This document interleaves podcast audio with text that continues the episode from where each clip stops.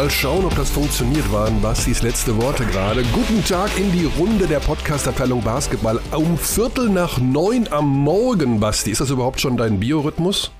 Absolut überhaupt nicht. ähm, ich, ich bin noch mitten im Traumland. Ähm, ich dachte auch, dass du mir gerade nur erschienen bist, Körny. Ja, oh Gott, du Himmels Willen. Nicht so, nicht, aber ich hoffe, es war eine gute Erscheinung, nicht sowas äh, Albtraummäßiges. Ja, du wolltest von mir die Advanced Stats äh, aus der Vorbereitung von Bamberg wissen und ich hatte, hatte Angst, hab Angst bekommen. Ja, wir sind wieder da, heute sozusagen mit einer BBL-Ausgabe. Ich weiß nicht, ob das Wort Euroleague fallen wird, aber die Euroleague-Vorschau, sage ich mal, die machen wir nächste Woche, weil in dieser Woche beginnt ja erstmal die Easy Credit BBL. Und äh, ja, ich habe mir überlegt, also heute Nacht auch wieder, muss ich ehrlich sagen, wenn ich dann wach werde, ähm, Welcome to Wow ist der Claim der Easy Credit BBL. Und ich weiß nicht, Basti, wie du dazu stehst. Ich bin ja einerseits ein Fan von so Claims, weil die können sich ja einfach festsetzen. Ne? Sowas wie, keine Ahnung, Haribo macht Kinder froh oder sowas und Erwachsene eben. Also es gibt ja super, super, super bekannte Werbeclaims. Wie stehst du so zu Welcome to Wow? Das ist der neue Claim der BBL. Hm. Ja, ich habe einfach nur gedacht, wow, welcome to wow. Also ähm, ich fände es auch besser, wenn es ähnlich wie bei Haribo präsentiert werden würde von Thomas Gottschalk, weil so liest sich der Claim auch ja. ein bisschen, finde ich. Also, Welcome to Wow ist schon ein bisschen merkwürdig, um ehrlich zu sein. Welcome to Wow klingt mehr nach was, was du in so ein Kinderparadies, so ein, so ein, ja. weißt schon, wo man so Airhockey spielen kann und so kleine Basketbälle auf so einen Tisch werfen. Welcome to Wow, das ist ein Spielparadies in Friedberg.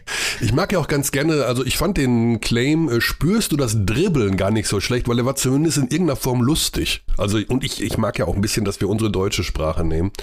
Aber Welcome to Wow. Ich habe dann überlegt, okay, also erstmal müssen wir zwei Sachen vorweg schicken. Erstens, Basti sitzt in der Gartenhütte. Ja, um den Baulärm von, von meiner Wohnung zu entfliehen und ich komme hier an und hier ist ebenfalls Baulärm. Ach komm. Also, man hört das, glaube ich, ganz leise im Hintergrund. Ähm, hier wird ein neues Haus hingebaut. Äh, also ich werde werd verfolgt von Lärm. Ich weiß nicht, was es ist. Den ganzen Sommer war nichts und sobald Podcast-Abteilung Basketball wieder losgeht, überall Gedöngel. Ja, und Basti hat mir heute Morgen um 10 nach 8 äh, eine, äh, eine Sprachnachricht geschickt von diesem Baulärm und so nach dem Motto, äh, ja, was mache ich denn jetzt? Jetzt hört mal zu, das ist der Baulärm bei Basti. Ich finde, ja, das ist schon hart, ne? Und du wohnst ja nicht mal in der Stadt, du wohnst ja eher so auch in so einem mittelstädtischen Gebiet. Das ist schon ja. knackig. Ja, ja, ähm, und ja, wie gesagt, ich komme halt vom Regen in die Traufe, weil ich komme hier an und sofort ist hier wieder Baulärm. ich weiß wirklich nicht, was ich getan habe. Ja, aber du bist in der Gartenhütte, das zeichnet dich ja auch aus. Ich weiß nicht, ob die Gitarre mit dabei ist, denn das, das zweite Attentat wäre gewesen, dass wir Welcome to Wow, ja, vielleicht mal in irgendeiner Form mh, hm, vertonen. Ja, Grönemeyer hat mal gesagt, man braucht erst den Text und dann die Musik. Du bist Musiker irgendwo, ist das richtig? Macht man erst den Text, dann die Musik? Ich glaube, das machen verschiedene Leute sehr unterschiedlich. Mhm. Also es mhm. gibt viele, die texten auf Musik und es gibt viele, die texten und schreiben dann die Musik. Ähm, Herbert Grönemeyer ist halt ein, ein Songwriter, ne? das ist ein Autor, der versucht bei dem geht es um die Worte und ja. äh, wie man hört, weniger um die Musik. das mag sein. Also ich habe mir dann auch in meinen schlaflosen Nächten überlegt, was ich so auf Welcome to Wow reimt, also zurück in den Hallenbau zu Welcome to Wow oder irgendwie sowas. Und ich weiß nicht, ob wir vielleicht nächste Woche, hast du dann so einen Groove bereit äh, in bald, dass wir mal so gemeinsam, ich gebe den Text vor und du die Musik, so eine Hymne komponieren können mit deiner Gitarre?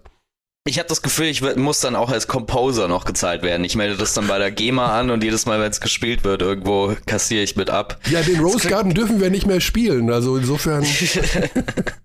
ja, wir brauchen irgendeinen Song. Brauchen Welcome to our. ja. Welcome the children. Ja, ist vielleicht geklaut. Ja, Welcome to Wow bietet sich jedenfalls an, um damit zum einen Wortspiele zu machen und zum anderen, ja, ich habe auch mir die Webseite angeschaut. Die Easy Credit BBL hat eine neue Webseite. Die sieht so ein mhm, bisschen aus vielen, wie ganz vielen neuen tollen Features, ja. wie zum Beispiel, dass man die Statistiken jetzt noch schwerer findet als vorher. Sie sieht doch so ein bisschen aus wie die Huffington Post oder dieses, äh, kennst du dieses, ah. dieses Buzzfeed? Wo man so deswegen konnte ich deswegen konnte ich nichts von dem glauben, was ich da gelesen habe. Und es gibt auch diese Seiten, wo steht ähm, Sie glauben gar nicht, wie Angelina Jolie heute aussieht. Und dann musst du 48 Mal draufklicken ja. und, und siehst am Ende, wie sie heute raus, aussieht, nämlich total gut. Ja, sie sieht immer noch aus wie Angelina Jolie. Also sie, sie hat sich nicht äh, verändert in den Kranich. Also jedenfalls die, die Schrift und die Aufmachung erinnern mich so ein bisschen daran. Vorteil, Vorteil, ich brauche meine Lesebrille nicht, weil die Buchstaben so groß sind. also, das ist äh, tatsächlich der, ja, schauen wir mal, was sich dahinter verbirgt, denn die Easy Credit BBL wird ja dann erst ab Donnerstag aufgeladen mit News. Und da direkt der erste Hinweis, wir starten die Saison natürlich auch bei Magenta Sport, überraschenderweise. Äh, sind wir natürlich bei dem Spiel live dabei am Donnerstag mit, Achtung, wieder ein Claim, Basti. Die Mutter aller Spiele.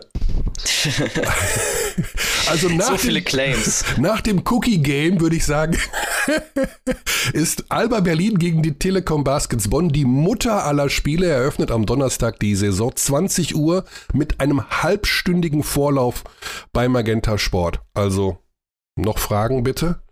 Das ist direkt zum Einstieg. Nennen wir Alba gegen Bayern auch den deutschen Klassiko bald? Ah. Gibt es dann auch so eine Diskussion? Ja. Da haben wir natürlich, Fußball? ja, ja, da haben wir natürlich die Diskussion schon mal gehabt, von wegen, weil die Bayern noch nicht so lange drin sind im Geschäft und noch nicht so lange, kann man das schon Klassiker nennen. Es ist so eine Art neuer Klassiker vielleicht, aber naja, man ist mal schnell dabei ja. zu sagen, etwas ist ein Klassiker. Äh, Curly, du müsstest jetzt mal kurz 10 Sekunden überbrücken, weil ich muss kurz mein iPad an Strom anklemmen. Das habe ich vergessen. Ich bin gleich wieder da. Das Schöne ist, dass Basti, äh, den ich hier auch per Video sehe über Skype, mit seinem Stand-up-Comedy-Mikrofon diese, diesen Podcast hier aufnimmt. Das heißt, ich habe immer das Gefühl, der Kerl steht auf der Bühne und jetzt gibt, gibt er uns auch einen kleinen Einblick in sein Gartenhäuschen, da jetzt äh, die Perspektive eine ganz andere ist. Also er hat ein elektrischen, elektrisches Heizgerät, eine Dartscheibe. Mhm. und sehr, sehr, sehr untalentierter Dartspieler tatsächlich. Hast sehr talentbefreit. Schon mal 180 geschafft? Ja, 180 habe ich schon mal geworfen, aber es war auch, also mit der beste Tag meines Lebens tatsächlich. Was auch viel über mein Leben aussagt, schätze ich. Ich hatte mal äh, jemanden, ich kannte mal jemanden, also bei der Bundeswehr vor, was weiß ich, wie viel, 100 Jahren, der hat super viel Dart gespielt und der hat von jedem 180er, den er geworfen hat, ein Polaroid gemacht und sich übers Bett gehängt. Und irgendwann hingen da mm. 48.000 Polaroid-Bilder mit 180ern. Nee, das wirkt überhaupt nicht psychopathisch, wenn du eine Frau mit nach Hause nimmst und dann kommst du ins Schlafzimmer und da hängen 1000 Polaroids von. Nee, es ist total normal. Ja. Gut, ähm, wir konzentrieren uns heute auf die BBL und die Sache ist die, wir haben natürlich gleich zwei Gesprächspartner, wo wir dann schon mal direkt zwei Teams, nämlich auch tatsächlich die uns äh, in den nächsten Spielen besonders beschäftigen werden, untersuchen werden. Und Basti hatte gestern in unserem Vorgespräch eine interessante Idee. Basti, du hast nämlich die Teams ähm, dir angeschaut und unterteilt, nicht so, wo du denkst, wo die am Ende Platz 1, Platz 2, Platz 17 landen, sondern in drei Kategorien. Das fand ich irgendwie ganz cool. Von wegen, sag noch mal ganz Ja, ich kurz. kann's kann's ja mal, kann's ja mal vortragen. Mhm. Ähm, also natürlich hängt das dann schon auch damit zusammen, wo ich erwarte, dass diese Teams landen werden. Aber die drei Kategorien, ähm, die ich mich, ähm, auf die ich mich jetzt letztendlich mit mir selbst geeinigt habe, sind äh, die Langweiler-Teams. Oh. Also die wir wissen, wir wissen ungefähr, wo sie landen, Teams.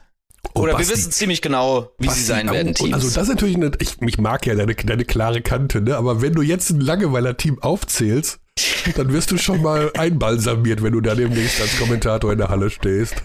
Nee, ich meine nicht, dass das Team langweilig ist oder langweilig Basketball spielt. Ich meine nur, dass wir ziemlich genau wissen, wo die hinhören. Ah, okay. Also wir wissen, wo die, wo die landen werden oder wie, wie man sie einschätzen kann. Ja, das ist Dann habe ich so ein paar Teams. Ja. Okay. Also das sind natürlich Bayern und Alba. Die werden beide wieder gut Ach, sein. So meinst du das? Okay, ja, verstehe. Ja. Hm, hm, hm. ja, ja, genau. Es geht darum, es geht nicht darum, ob die langweiligen Basketball ja. spielen, sondern es ist, wird nicht überraschend sein, wo die landen. Ja, also, wohl, wohl, kann ich mir nicht ja, vorstellen. Ja, wohl nicht da. Ja, ja, gut, okay. Hm, hm, hm, Und weiter? Ja, also zu, Bayern und Alba sind da für mich die beiden klarsten. Dann habe ich die Kategorie weiß nicht genau, also ähm, Teams, die jetzt nicht weit abweichen werden von dem, was man von ihnen erwartet, meines Erachtens nach, ähm, aber durchaus schon so ein bisschen Spielraum haben. Und dann gibt's noch die, ich habe keine Ahnung, was hier los ist, Teams. Also wo Ja. ich nicht überrascht wäre, wenn die absteigen oder wenn sie in die Playoffs einziehen. Okay, dann äh, gib uns doch mal einen kleinen Einblick. Oder pass auf, ich mache das so. Ich sage ein Team und ich äh, und gebe direkt meine Einschätzung, wo du sie eingeordnet hast. Okay, Ja? Also Schieß ich, wir los. gehen jetzt nicht alle 18 durch, weil dann äh, knall mit dem Kopf auf die Kisch Tischkante. Die Fraport Skyliners, das ist für dich ein Team, das du überhaupt nicht einschätzen kannst. Das ist absolut korrekt. Die äh, Frankfurter ist, sind eins der Teams, wo ich absolut keine Ahnung habe, was passiert. Ja. Die haben auch Verletzungsprobleme, da müssen wir auch mal ein bisschen drauf eingehen. Das sind, da hört man, also ich habe irgendeinen Artikel gelesen, ähm, ich glaube, der Schormann fällt länger aus, der Ricic fällt länger aus und Richie Freudenberg weiß man gar nicht, ob der Mhm. überhaupt noch spielen kann. Also, buh, da weiß ich auch wirklich nicht genau, wo die stehen, um ehrlich zu sein. Ja, und das ist halt die ganze Mannschaft ausgetauscht, das ist äh, der Coach ausgetauscht, das ist alles ausgetauscht. Ich ähm, habe wirklich nicht so eine große Idee davon, wo die landen werden. Also es äh, ge- geht bei Frankfurt meines Erachtens nach schon recht deutlich gegen den Abstieg. Aber wenn die plötzlich im gesicherten Mittelfeld landen würden, würde es mich jetzt auch nicht wahnsinnig überraschen. Ja. Ähm, weil so viel Volatilität in diesem Kader drin ist und sie haben mit Taz Robertson halt immer noch ihren Anführer schlechthin. Das äh, ist ja was, was wir in den letzten Jahren immer wieder gemerkt haben, dass wenn du so einen, einen Spieler hast, der dir ähm, so Spiele auch mal gewinnen kann, wenn sie ähm, eng sind, dann hast du gerade, wenn es unten um die Plätze geht, einen wahnsinnigen Vorteil. Ähm, aber wie gesagt, das ist eins meiner keine Ahnung, was hier los ist, Teams. Mhm. Mich würde interessieren, ob du Ludwigsburg zu den, ich sag mal, Langeweiler-Team zählst, also von wegen, ja, die kommen sowieso unter die ersten vier, also Platz eins bis vier in jedem Fall, oder ob, Ja. sie, ob sie vielleicht bei dir doch in diese gerade genannte Kategorie gerutscht sind, von wegen, dass du nicht so genau weißt, woran du bist diesmal. Äh, lass mich meine Aufzeichnungen herauskramen. ähm, Tutst Okay, du so, als würde MAP er mit dem Aktenordner sitzen. hey, Hey. ich habe mir hier für Ja. alle 18 Teams den. Kader durchgegangen. Tatsächlich. Äh, ich ich habe mich vorbereitet heute, Oh. äh, was ich weiß sehr ungewohnt ist. Mhm. Ähm, die MHP Ries Ludwigsburg sind in meinen Langweiler-Teams tatsächlich. Ah, da bin ich halt nicht so 100%. Also ich habe schon gesehen in der Vorbereitung, erstmal ist es doch wieder mehr das Personalkarussell in der Preseason, was ja letztes Jahr eher nicht so war. Mhm. Dann die größere Rolle wohl von Oscar da Silva. Ne? Also scheint eine größere Ja. Rolle zu spielen als, äh, gut, der war auch letztes Jahr, kam der ja während der Saison, ist ja mal nicht ganz so einfach. Aber dann muss ich sagen, fehlt mir doch so ein ganz klein bisschen die Fantasie, wer da, die haben ja immer so einen Durchstarter dabei, ne? Immer so einen, wo Oh. Patrick den irgendwo hergeholt hat, der. Da muss man nicht lang suchen, finde ich. Den haben wir letzte Saison schon gesehen. Jonah Radebow. Absolut überragende Vorbereitung gespielt, in den letzten Playoffs bereits gezeigt, was er mit mehr Spielzeit anfangen kann. Ähm, schade, dass jetzt James Woodard so schwer verletzt ist, Ja. weil ich glaube, dieses Tandem Radebow-Woodard hätte wieder so ein Ludwigsburger Tandem, das man in den letzten Saisons immer wieder sieht werden können, wo man sagt, oh, wir haben hier plötzlich zwei MVP-Kandidaten in dieser Mannschaft. Radebow wird direkt zum Also- MVP-Kandidaten hochgejazzt Ich kann es mir echt vorstellen. Jonah Radebow ist jetzt the man. Der hat, der bekommt den Ball in die Hand.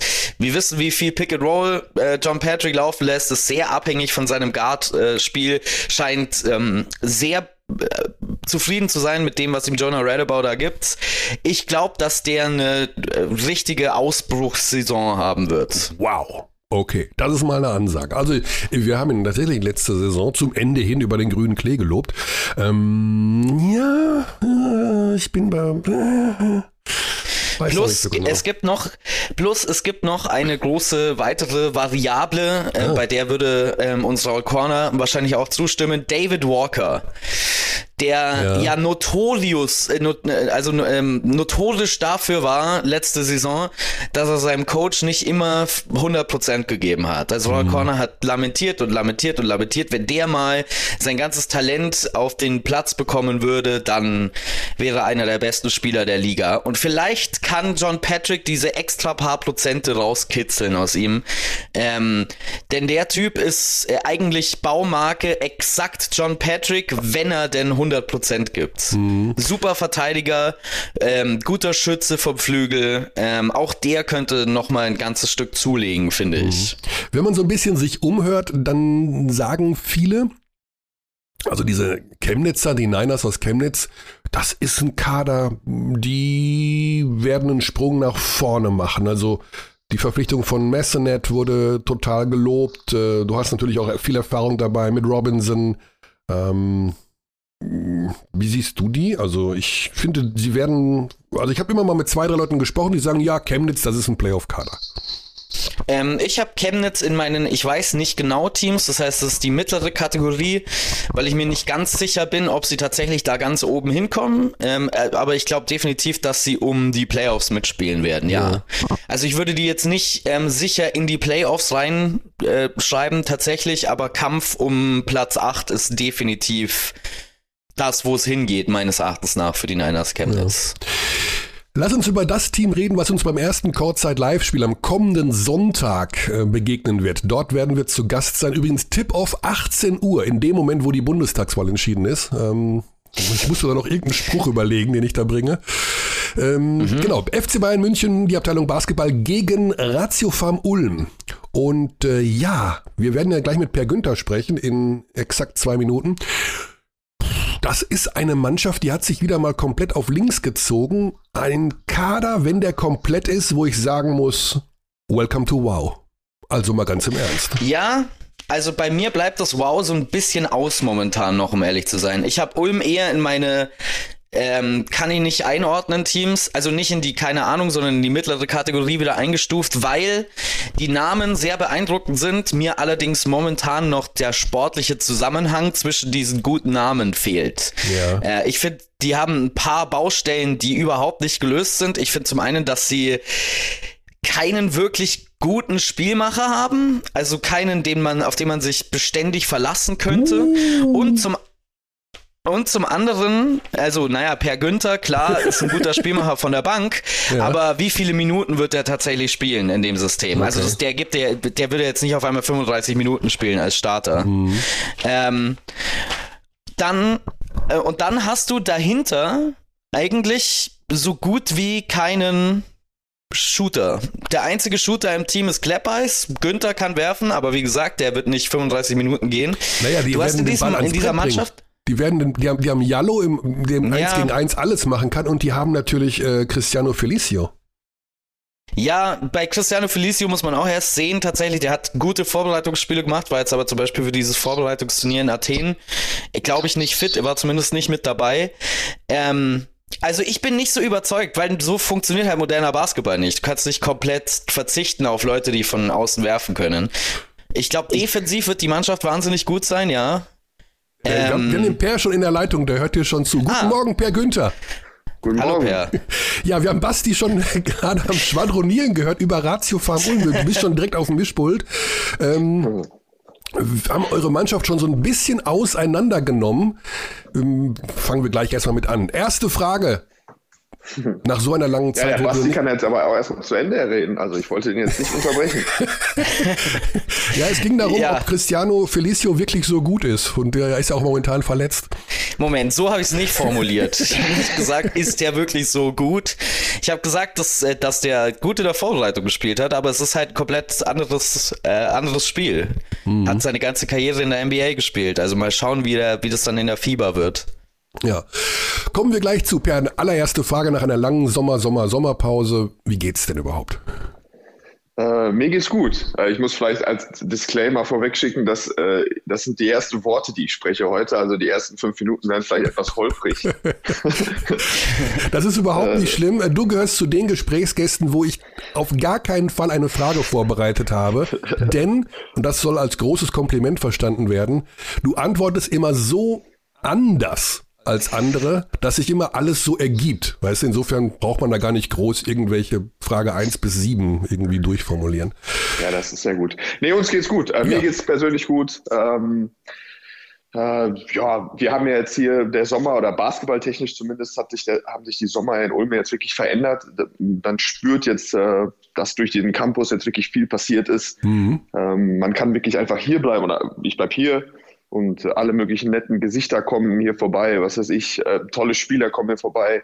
Die Trainingsmöglichkeiten sind wirklich äh, sind wirklich was, was ganz Besonderes und dann äh, macht sogar irgendwie fit die Kita. Also ich fahre zwei Minuten mit dem Fahrrad zur, zum Campus, Mhm. Eine Minute wow. davon ist äh, die Kita entfernt. Wow. Also ich kann morgens dann im Sommer dann die Kids wegbringen, fahre weiter, trainiere ein bisschen vor mich hin, kann auch, was weiß ich, Altherren-Yoga oder sowas machen, morgens in einem freundlichen Kurs, der auch alles, ja, wirklich alles drin. Okay. Äh, Kältebecken danach, dann im Café mir noch was mit zu essen mitnehmen und dann äh, bin ich irgendwie um 11 Uhr wieder zu Hause und ja, habe schon alles erledigt und so. Also es war wirklich, äh, ja, war sehr, äh, sehr, sehr schöner Sommer und äh, ja, ich bin jetzt fit, gesund, alles gut. Man kann also einfach so hingehen da in den Campus. Ja, genau. Wir haben, wir haben Chips. Ähm, wir können, also wir können alles ganz normal, alles, alles nutzen. Es gibt da diese ganz, äh, das ist ja der, der Begriff, ich weiß nicht, ob euch das was sagt. Das sind diese Rebound-Maschinen quasi, die automatisiert mit diesen großen Fangnetzen, die, die den Ball dann wieder zurückschießen. Ah, okay.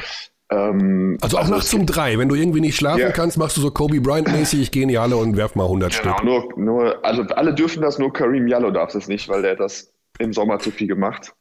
Dann, äh, Ernst oder was? Ja, tatsächlich. Der war, hat sich ja auf die, ähm, auf die Summer League vorbereitet. Ja. Ich meine, er hat wirklich eine, eine wahnsinnige Saison gespielt und ich glaube, für ihn war das jetzt so ein bisschen so, ich glaube, er ist jetzt 23. Ähm, hat das jetzt so ein bisschen, ja, letztes, vielleicht letzte oder vorletzte oder drittletzte Mal richtig vielleicht angreifen um sich da wirklich zu präsentieren. Mhm. Äh, und ja, der hat wirklich Wochen oder fast Monate lang sehr extrem hart gearbeitet und war dann aber eine Zeit lang dann auch nochmal nachts ohne den Verantwortlichen Bescheid zu sagen, dann immer noch so von elf bis ein. Also die haben dann irgendwann die Chips ausgelesen, weil er sich einfach wie so eine, wie so eine Müdigkeitsermüdungsverletzung abgegriffen hat. Ah. Und dann haben sie gesehen, dass er manchmal, bevor um 6 Uhr morgens seine offiziellen Einheiten losgingen, dass er dann noch von 23 bis 1 Uhr nachts auch noch in der Halle gewesen ist. Jesus, mein Gott. Ja, also von daher, also alle dürfen rein, wann sie wollen, nur Kareem äh, muss vorher fragen. Ja, der ist ja eh noch momentan auch in der ähm, Rekonvaleszenz. Ne? Der ist ja genau. auch noch nicht dabei. Ne? Ja, Per, bevor wir sozialromantisch werden und über deine letzte. Saison als Profispieler sprechen, ja. Also bleibt mir jetzt schon das Wort im Halse stecken. Ich möchte nicht wissen, wie es dir gleich geht. Ähm, kurzer Ausblick auf diesen Kader, auf diese Saison, auf das, was ihr da zusammengestellt habt. Äh, es wirkt so ein bisschen anders als sonst, weil, so hat es jedenfalls den Anschein, mit, mit Jallo und mit ähm, Felicio da zwei Spieler sind, die, glaube ich, schon relativ oft den Ball haben wollen und das Spiel auch mehr so Richtung Korb verlagern. Es stört, äh, stimmt dieser Eindruck oder ist das Quatsch? Ähm, ja, ich glaube, dass, dass Kareem jemand ist, der, also das ist natürlich jetzt auch alles so ein bisschen spekulativ, dadurch, dass wir ihn mhm. noch nicht gesehen haben. Ich glaube aber, dass, ähm, dass Kareem auch jemand ist, der sich quasi so ein bisschen seine Possessions selber erarbeiten kann durch Offensiv-Rebounds oder dass er den Ball mal direkt nach einem Über pusht. Da glaube ich, dass wir uns gar nicht so viel Sorgen darum machen müssen, äh, dass wir jetzt besonders Plays oder irgendwie große An äh, Anteile des Spiels jetzt auf ihn zuschneiden müssen. Äh, bei Felicio ist es, glaube ich, schon so, dass wir, dass wir ein bisschen klassischer wieder äh, den Ball unter den Korb bewegen werden, wobei er sich auch mit am wohlsten fühlt, so aus dem, aus dem Pick and Roll. Ähm, und dann auch wieder ja, eine Präsenz hat als Defensiv-Rebounder. Also es ist schon so, es ist weniger dieses, was ja letztes Jahr für uns war, beide Fünfer haben drei gut Dreier geworfen. Das war eine sehr spezielle äh, Geschichte, die wir natürlich dann auch ja. haben im, äh, durch, mit Wilkins und mit Dylan. Ähm, und das werden wir in der Form natürlich jetzt erstmal nicht so sehen. Also es wird schon wieder ein bisschen klassischer, als das äh, vielleicht das, gerade das letzte Jahr war. Und ihr habt ja noch einen neuen Spieler in den Reihen, der natürlich auch den Ball viel haben möchte, denn auch der will sich ähm, ähm präsentieren für die NBA, Fedor Sugic. Ähm, mhm. was, was, was ist dein Eindruck von ihm? Ja, er ist, ähm, natürlich äh, ist jetzt keine große Überraschung, aber es äh, ja der Reifegrad überrascht einen tatsächlich. Es ist jemand, der, äh, wenn man dir vorher erzählt, dass es jemand, der vielleicht eine, eine NBA-Zukunft hat oder ähm, Das der, hätte, ist, der ist 18, muss man dazu sagen. Mhm. Er ist jetzt 18 geworden. Mhm. Er ist am Samstag 18 geworden. Hatten wir die Glück, das Glück, äh, am Sonntag Corona äh, konform natürlich das erste Mal mit ihnen durfte er dann in deine Diskothek gehen, offiziell. da wart ihr doch in, äh, in Athen jetzt, oder was? Wir waren jetzt in Athen, genau. Ja. Da gibt es natürlich dann, da, da gibt es so was Schönes wie Beachclubs, das heißt, da ist ja auch noch offen, also da muss man sich wirklich gar keine Gedanken machen. Ja. Ah. Und mit großem Abstand kann man dann mal was auch, ja, ein Uso trinken oder so. Mhm. Aber ähm, nee, der ist, der ist halt wirklich jemand, normalerweise hörst du es mal so, Killian Hayes, sagt man, okay, der ist, äh, der ist 17, 18 und der ist ein NBA-Prospect. Dann kommt der und dann siehst du sofort, ja, okay, der ist, was weiß ich, 1,95 Meter groß, feilt schnell, ist äh, schon ein richtiges, ja, ein Tier. Und da siehst du den Körper direkt, dass du, okay, wie kann, wie kann jemand 17, 18, wie kann, wie kann man so aussehen? Mhm. Bei Fedor ist es anders. Bei Fedor ist es so, also du würdest jetzt nicht, was weiß ich, wenn er bei uns in der Pro B mitgemacht hätte, beim Warm-up, dann würdest du jetzt nicht, wenn, wenn mich jemand gefragt hätte, okay, wer ist hier der, Probe, der das NBA-Prospect, dann wäre aber vielleicht mein sechster Pick gewesen. Also er sieht ganz normal aus wie ein, ja. ja, also wie ein ganz normaler junger Knabe. Ähm, aber der macht das halt, der hat halt einen unglaublichen Wurf schon, unglaubliche offensive Spielintelligenz, Instinkte. Äh, er weiß, wie er an die Freiwurflinie kommt, er weiß, wie er sich, äh, wie er mit Winkeln ein bisschen arbeitet bei seinen Drives, er weiß, wie er, also ja, es ist eine andere Art von, äh, von NBA Prospect, als dass man so, als, als dass ich das zumindest gewohnt war, was ja oft immer eher mit Athletik etc. verknüpft ist, sondern er hat einfach schon wahnsinnige spielerische Qualität und äh, das wird es ihm, glaube ich, auch recht einfach machen, direkt effektiv zu sein oder direkt quasi sich bei uns, äh, ohne dass es auffällt, dass er ein junger Kerl ist, äh, bei uns ganz normal äh, ja, auf der 2 spielen kann. Mhm. Das Problemchen, ähm, was Basti gerade angesprochen hat, in dem Moment, wo du zu unserer Runde hier dazugekommen bist, ist die Sache mit dem Point Guard. Ohne jetzt mhm. dir zu nahe treten zu wollen, aber der Starting Point Guard ist ja ein neuer Spieler. Ja. Ähm, Semaj Kirsten. Yes. Mhm. Ähm, wie nennt ihr den eigentlich? Weil Semage, das ist. Wir ja nennen ihn Jay. Ich weiß auch nicht, woher das Jay kommt, aber Jay.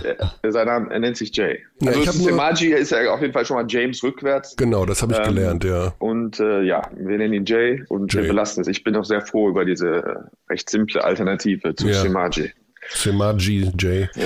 Ähm, ja, das ist nicht so ein Typ Point Guard, wie ihr im letzten Jahr gehabt habt. Das ist eher, denke ich mal, dann derjenige, der Bälle verteilen soll. Pass first und mhm. nicht so der Shooter, nicht so der zum Korbzieher ist, oder ist das? Ja, der hat schon wirklich Qualität. Ich meine, der mhm. hat schon Stationen, äh, mir war das auch nicht so bewusst, aber der hat schon wirklich Stationen hinter sich, hat den OKC gespielt, hat äh, ähm, bei jetzt in Spanien in der ACB länger gespielt. Also der, der hat schon Qualität, der wird auch abschließen können. Ich glaube nicht, dass er sich äh, zu so einem so dominanten äh, Spieler entwickeln wird, wie, wie Troy das letztes Jahr war. Mhm. Also ähm, Troy Copain hat, also ich habe, glaube ich, selten äh, eine Entwicklung von einem auch nicht so ganz jungen Spieler, er immer noch immer 25, hat auch schon ein paar Stationen gespielt gehabt.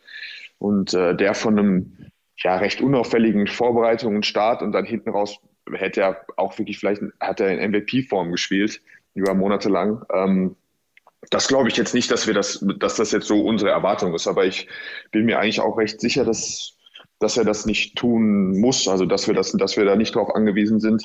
Äh, Samaji ist auch ein hervorragender Verteidiger, ähm, kann okay. abschließen, ist ähm, doch, der kann schon, der kann, kann schon richtig spielen. Ja. ja, ja. ja der war, war, damals bei OKC ja in der einen Saison absoluter Defensivspezialist. Also genau hatte wirklich auch, ähm, ich kann mich an ein Spiel gegen Steph Curry erinnern, wo er Curry irgendwie bei 20 Punkten gehalten hat und 6 von 20 ja. aus dem Feld oder so. Also der hat sich schon da auch einen äh, defensiven Namen gemacht, ja.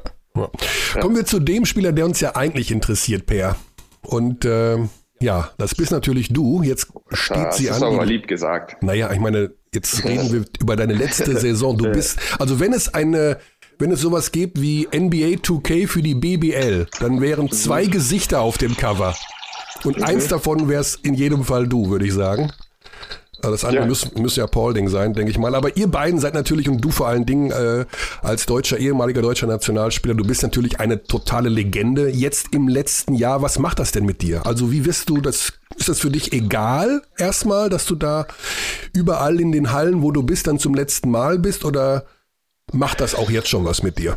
Nee, ich glaube, dass es äh, wie mit vielen im Leben, ich glaube, dass es wichtig ist, dass ich da irgendwie eine, äh, eine gesunde äh, ja, Balance finde zwischen eben diesem äh, bewusst mitnehmen, bewusst genießen, ähm, ja, und das auch, äh, ja, sich das, dass sich das rausnehmen, das einfach dann zu spüren oder dann eben vielleicht auch mal emotional sein vom Spiel etc.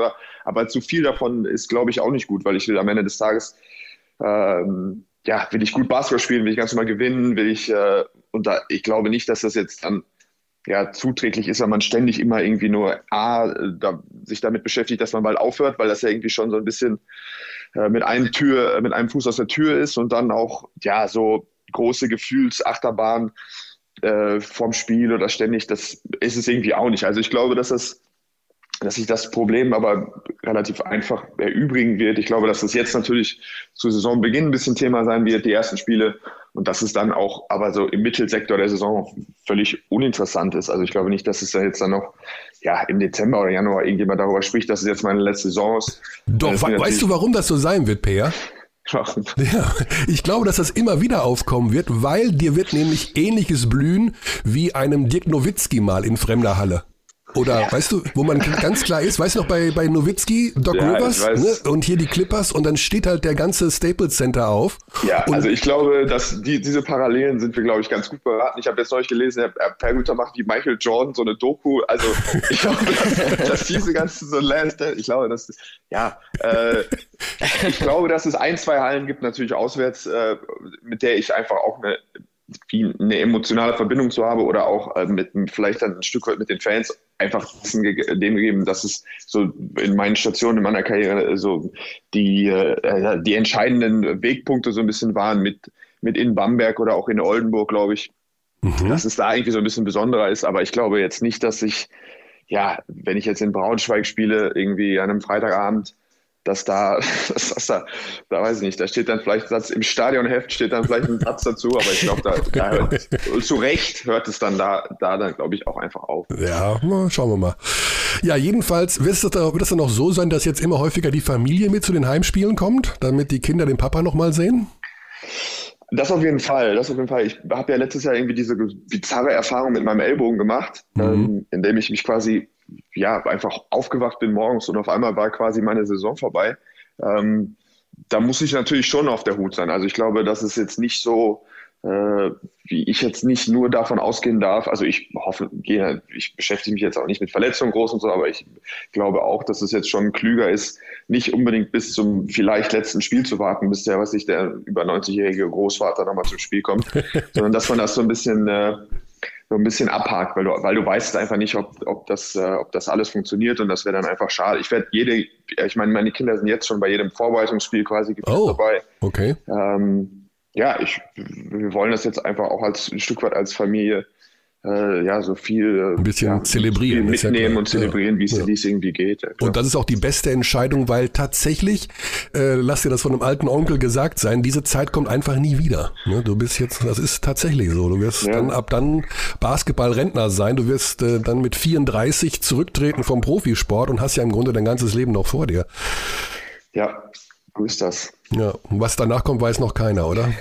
Was danach kommt, weiß noch keiner. Äh, also ich auf jeden Fall nicht. ähm, das macht alles deine Frau im Hintergrund. nein, nein, meine nein, nein. Also ähm, es gibt natürlich, man, man spielt, man hat natürlich äh, Szenarien, man spielt solche Sachen durch oder legt sich. Ich glaube, am Ende des Tages kommt es einfach irgendwo dabei raus, dass, ähm, dass die große Aufgabe ist, äh, also ja, dieses melodramatische oder dieses überdramatisierte Sportler, der Profisportler stirbt zweimal ähm, ich glaube schon, dass das, dass das einen Funken Wahrheit hat. Ich glaube, dass das wirklich eine, eine große Herausforderung ist, ähm, dieses Ganze, weil dieses Ganze wirklich sehr schnell weg ist, gerade beim mhm. Basketball. Ich glaube, klar, klar, wenn man eine Fußballlegende ist, äh, ja, wenn man, wenn man sich äh, Franz Beckmauer ist, der kann immer noch, also der, der ist dann immer noch wer, der ist, kommt immer noch im Raum. Äh, wenn man BBL-Spieler war, dann ist nach zwei Jahren, ich meine, ich kenne das, weil Anton Gavell und Chris Ensminger und Ty McCoy hier ja. bei uns äh, arbeiten. Du glaubst nicht, dass irgendeiner von den 16-Jährigen weiß, dass sie gespielt haben, wer die sind und so weiter. Also ähm, hm. es ist schon man so. Ist schnell vergessen, wollte ja, ja, es ist mir hm. völlig klar, dass man nicht mehr der große Zampano ist, sondern dass man in vielen Bereichen, wenn man irgendwo auch arbeiten will, dass man wieder äh, ja, klein anfängt, dass man da äh, kleinere Brötchen backen muss, etc. Also man, man verliert schon viel recht schnell.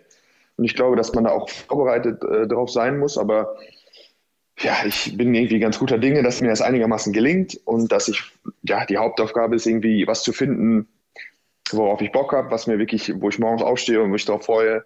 Mhm. Es ist natürlich klar, dass es erstmal nicht eine ähnliche Leidenschaft haben sein kann, wie, wie das Basketball Logisch. eben war für über, über lange Jahre. Aber das, das muss es, glaube ich, auch einfach nicht sein, sondern was finden, was, ja, worauf ich wirklich, wo, was ich wirklich machen will und wo ich vielleicht sogar, ja, wie so eine gewisse Sinnhaftigkeit finde etc. Und dann, äh, glaube ich, ja, da wird sich schon irgendwie was ergeben.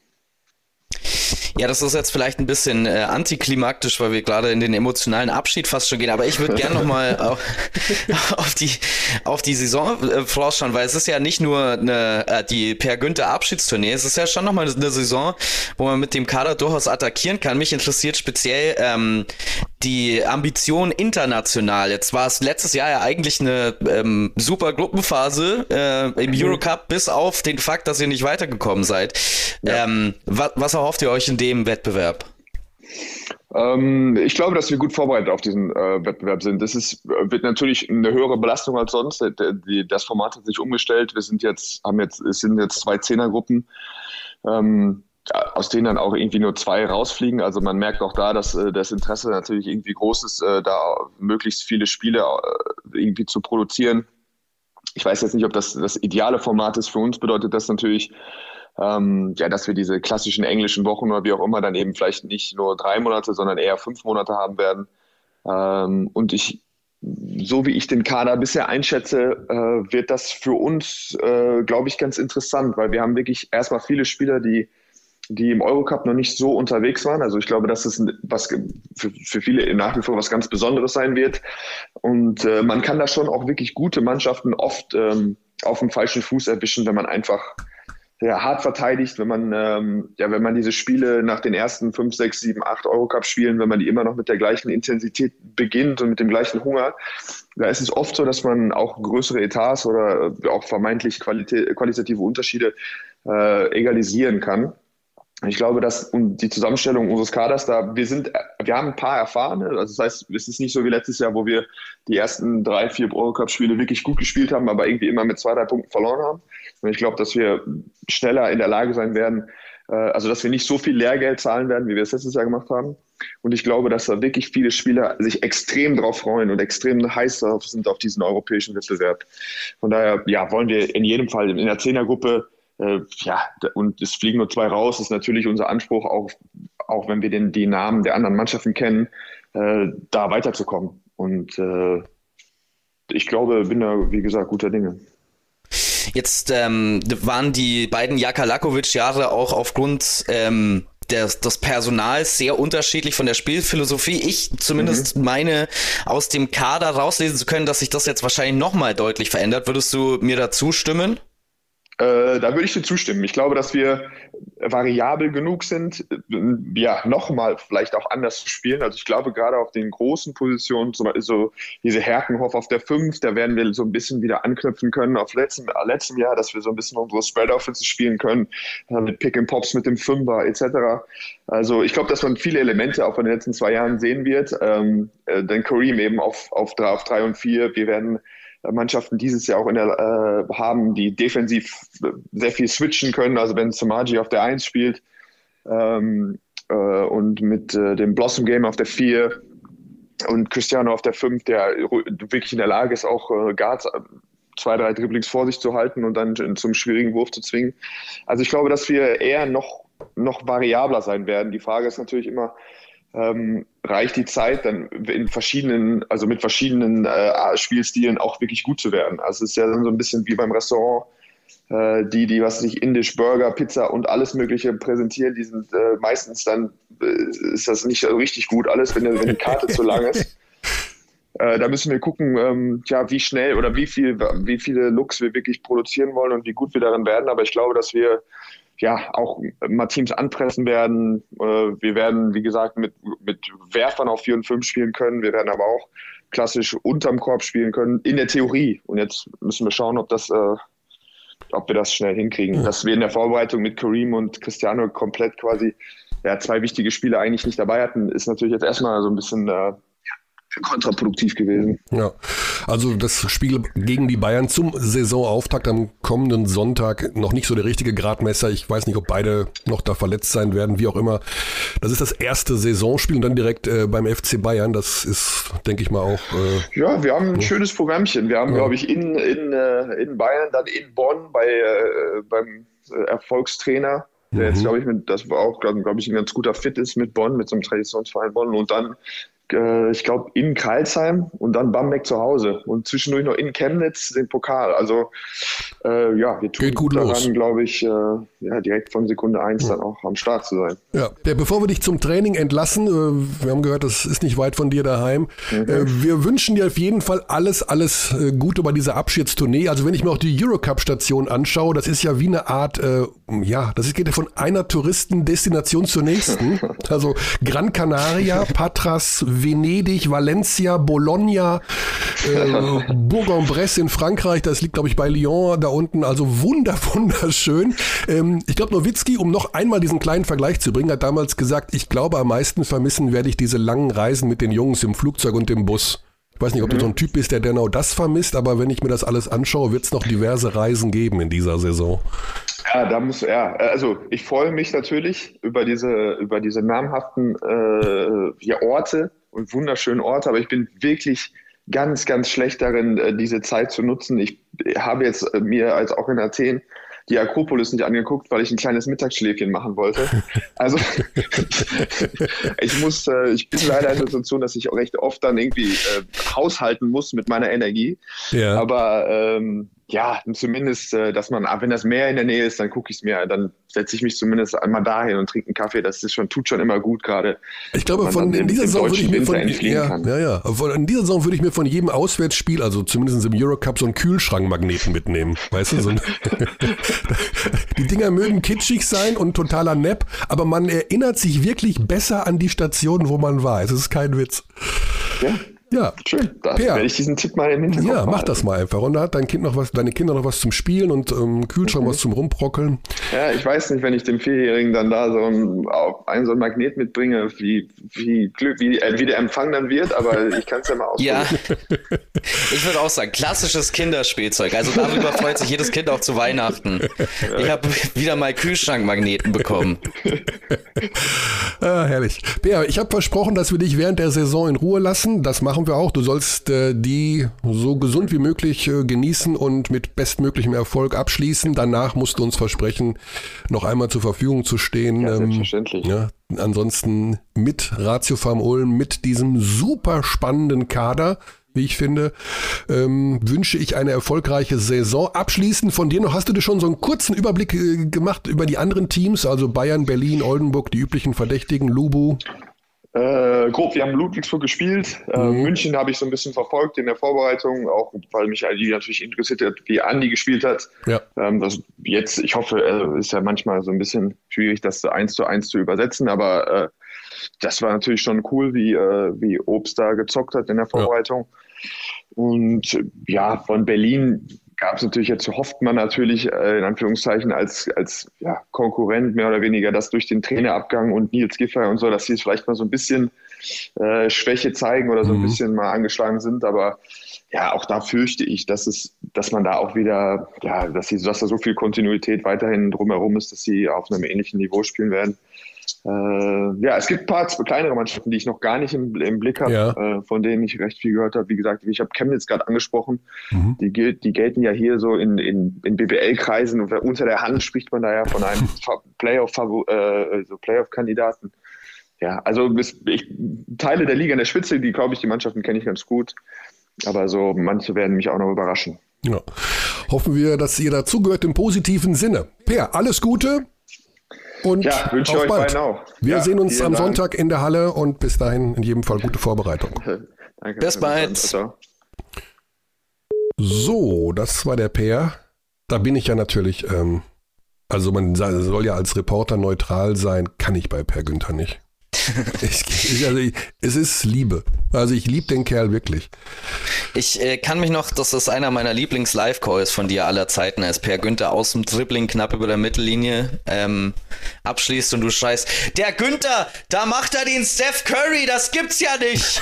Das fand ich, kann ich mich noch sehr genau daran erinnern. Oh je.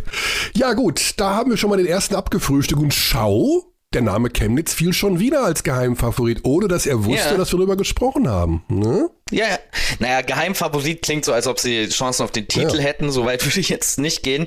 Aber ich glaube, ja, die können um die Playoffs mitspielen, ganz eindeutig. Und ich meine, das ist ja auch so die ausgegebene äh, Richtung, in die es gehen soll bei äh, den Niners Chemnitz. Die können sich da jetzt etablieren, wenn sie eine weitere gute Saison spielen. Ähm, und das scheinen sie mit allen Mitteln, die sie zur Verfügung haben, angehen zu wollen. Mir gefällt der Kader, er ist ein bisschen kurz momentan noch. Da wird mit Sicherheit auch noch ja. mal nachgearbeitet werden. Also, ähm, wenn ich es richtig sehe, würden sie jetzt theoretisch mit einer äh, neuner Rotation, ähm, mhm. wobei dann auch die Frage ist, inwiefern das tatsächlich äh, oder inwiefern da alle Spieler, die da jetzt im Kader stehen, tatsächlich in eine echte Rotation involviert wären, auch in der BBL spielen könnten. Also ich glaube, die müssen noch ein bisschen nachsteuern, was die Tiefe des Kaders angeht, aber die Spitze sieht auf jeden Fall gut aus. Ja. Um direkt dann noch den ähm, Übergang zu schaffen zu unserem Auftaktspiel am Donnerstagabend 20 Uhr live beim Magenta Sport mit 30 Minuten Vorlauf, also um äh, euch daheim mal so richtig einzustimmen auf die neue Saison. Alba Berlin gegen die Telekom Baskets Bonn, die äh, Partie wie Bonn klang ja gerade schon durch bei, bei Peer, dass er da auch einen gewissen Respekt hat vor äh, Thomas Isalo, dem, wie er nannte, Erfolgscoach und die neue Mannschaft. Wie siehst du die Bonner? Welche Kategorie, welche, welches Team ist das für dich? Äh, Bonn würde ich fast in die gleiche Kategorie wie die Niners Chemnitz einordnen. Das ist für mich auch ein Team, bei dem ich noch nicht genau weiß, wo es hingeht, aber es ist jetzt auch kein, kein Team meines Erachtens nach, wo es eine große Überraschung nach oben oder eine große Überraschung nach unten geben könnte. Ich glaube, die werden auch ähm, um Platz 7, Platz 8 mitspielen. Ich finde, der Kader ist wieder ähnlich konstruiert, wie man das von Thomas Isalo auch schon aus Kreisheim kennt. Also wir werden mhm ähnlichen Basketball sehen, ähm, auch wenn er natürlich leicht angepasst werden muss. Jetzt ist äh, Kessens äh, leider wohl noch längerfristig verletzt. Also ah. ähm, Zumindest klang das so durch die letzten paar Tage. Es hieß mal kurz, dass er früh in der Saison eingreifen kann. Jetzt scheint das doch vielleicht ein bisschen äh, schwerwiegender zu sein.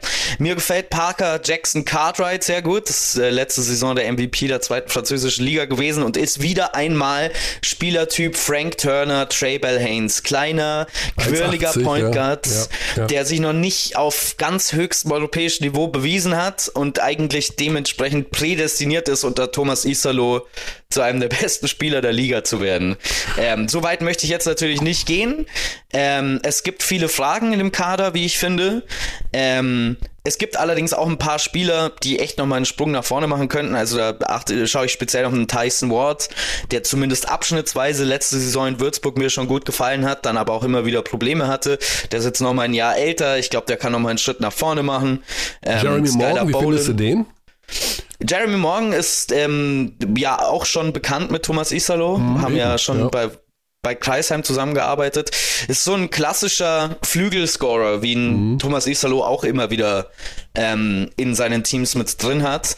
Ähm, ich habe ein Vorbereitungsspiel, ähm, war ich vor Ort in Bamberg. Ähm, da sah es tatsächlich so aus, als ob Jeremy Morgan relativ grünes Licht hat ja. von Thomas Isalo. Das kann aber natürlich auch nur sein, ja, probieren wir heute mal aus, mal sehen, wie das so ist.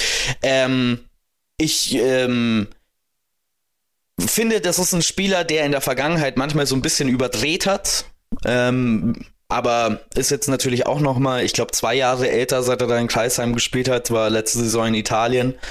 Ähm, also ja, insgesamt finde ich das Konstrukt wieder sehr Thomas Isalo-artig ähm, und dementsprechend können wir uns da, glaube ich, auch wieder auf schönen Basketball einstellen. Ähm, ich glaube, wie gesagt, so der Kampf um die unteren Playoff-Plätze wird sein. Weil davor mhm. sind einfach zu viele Mannschaften für mich, die ich zumindest Stand jetzt als besser ansehe. Also das wäre Oldenburg, Ludwigsburg, Bayern, Berlin. Ähm, Ulm für mich auch Hamburg. besser, wenn die. Ulm. Ja, bei, Ham bei, Hamburg bin ich mir nicht so sicher, um ehrlich zu sein. Da muss man okay. auch mal schauen, wie das ist mit der Doppelbelastung, mit dem Eurocup. Das ist natürlich für ähm, das Team auch komplett was Neues. Haben gute Nachverpflichtungen getätigt. Mir gefällt es auch sehr, dass Seth Hinrichs wieder da ist, ähm, der ja mit äh, Rasta Fechter diese Wahnsinnssaison gespielt hat. Das ist ein Spieler, mhm. den ich liebe, Spielertyp, den ich, also wahrscheinlich mein Lieblingsspielertyp im Basketball, dieser äh, Vierer, der ähm, auch in manchen Situationen auf der 5 spielen kann, Bälle verteilt, einfach dieses mhm. ähm, diese, diese Leitung zwischen dem Point Guard ähm, im Pick and Roll und dann der weiteren Offensive ist. Ich glaube, das kann richtig gut funktionieren wieder. Auch da kennen sich ja Coach und Spieler bereits. Pedro Kayes und Seth Hinrichs waren ja ein mhm. Fechter zusammen.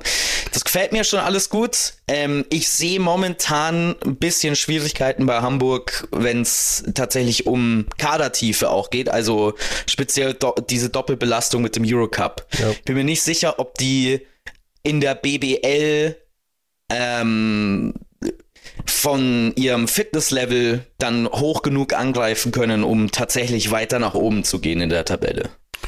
Eine Mannschaft ähm, habe ich mir rausgepickt, von der ich glaube, dass sie besser performen wird als im letzten Jahr. Und den Kader finde ich wirklich, wirklich spannend und das ist Medi Bayreuth. Mhm. Da ist unglaublich viel BBL-Erfahrung drin. Also äh, sie haben ja Markus Thornton jetzt dabei, Terry Allen, Cam Wells, äh, dann sowieso natürlich die Haudegen Dorit Seifert, die sozusagen ja das äh, die, die, die, die äh, Gesichter des Teams sind, wenn man, wenn man so will.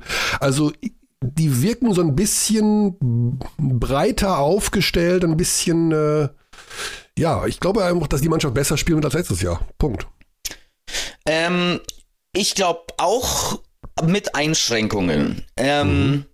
Also es gibt, also zum Beispiel weiß ich, ähm, um ehrlich zu sein, nicht genau, was ich von Sakar Nim, wenn man den so ausspricht, ähm, halten soll. Der hat in der G-League zuletzt gespielt. Ähm, ich bin mir nicht genau sicher. Also von G-League-Spielern und College-Spielern ist eh immer schwierig, wie die in Europa dann performen werden. Ähm, da bin ich mir noch nicht so sicher. Und ich finde Cameron Wells als Spielertyp super. Ich finde nur im spezifischen Fall Medi Bayreuth und nach der Saison, die Basti Dorit letztes Jahr gespielt hat, ja. ist es so ein bisschen ein Hut auf dem Hut.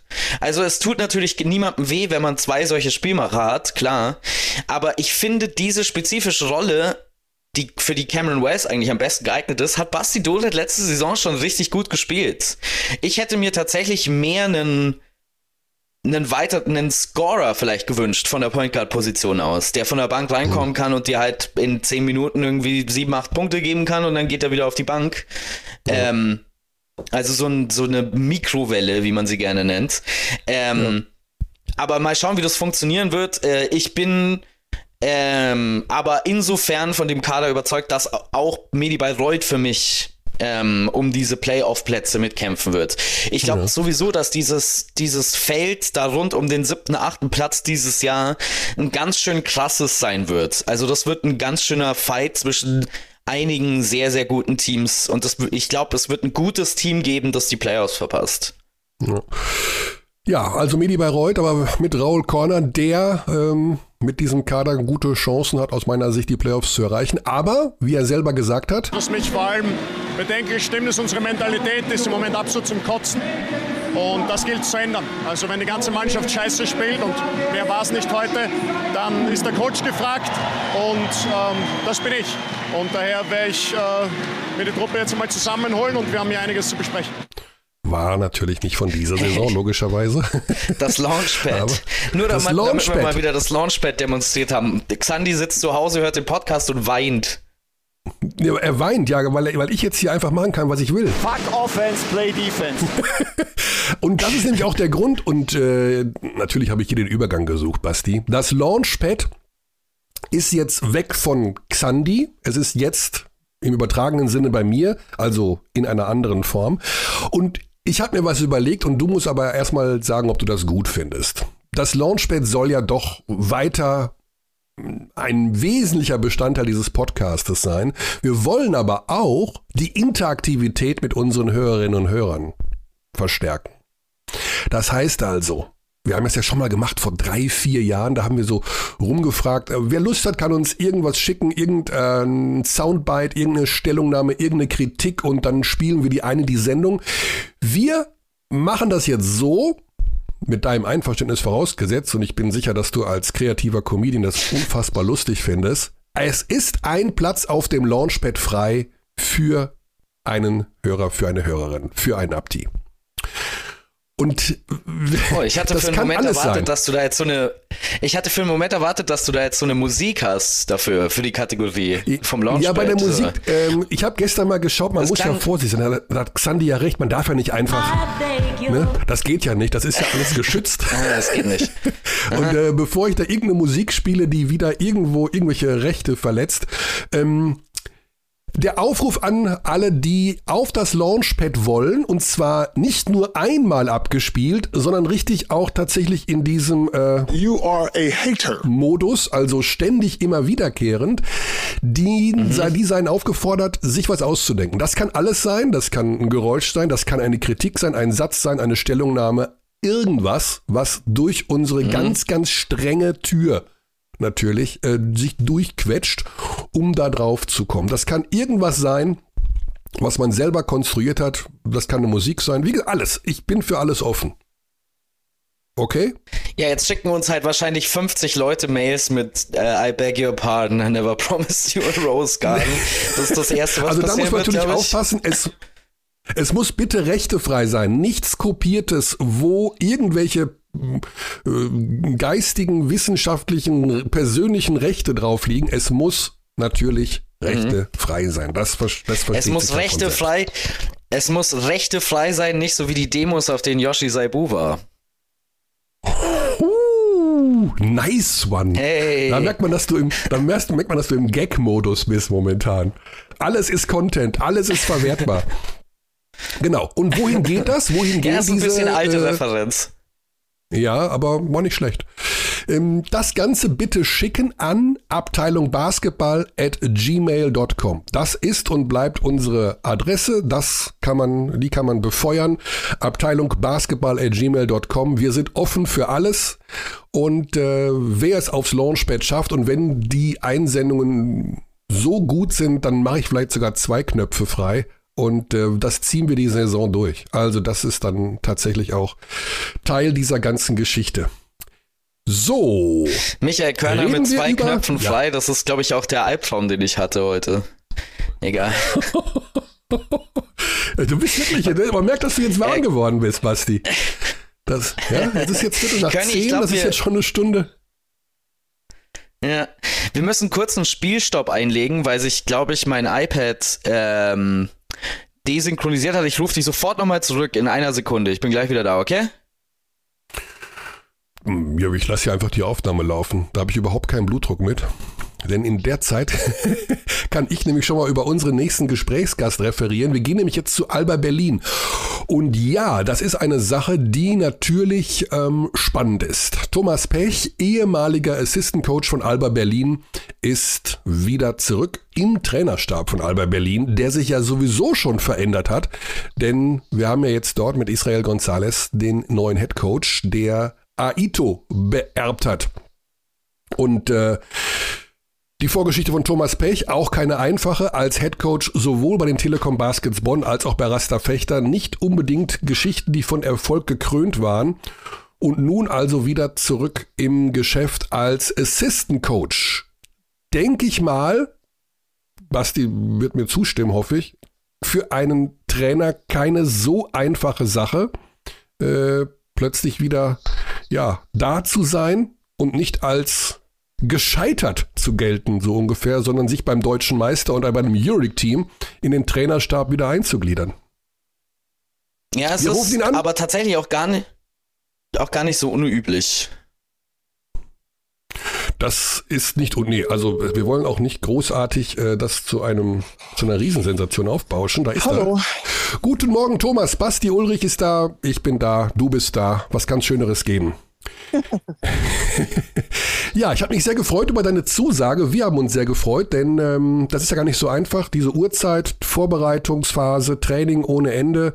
Äh, aber du hast gesagt, super, passt von der Zeit. Training ist verschoben worden. Ich hoffe, ähm, ansonsten läuft die Vorbereitung aber reibungslos bei Alba Berlin. Ja, außer dass wir keinen Fünfer haben, aber sonst äh, läuft sie ganz gut. Oha, kommen wir schon zum ersten Kernproblem gleich, aber wir müssen natürlich erst einmal über deine Person sprechen. Die Rückkehr von Thomas Pech zu Alba Berlin.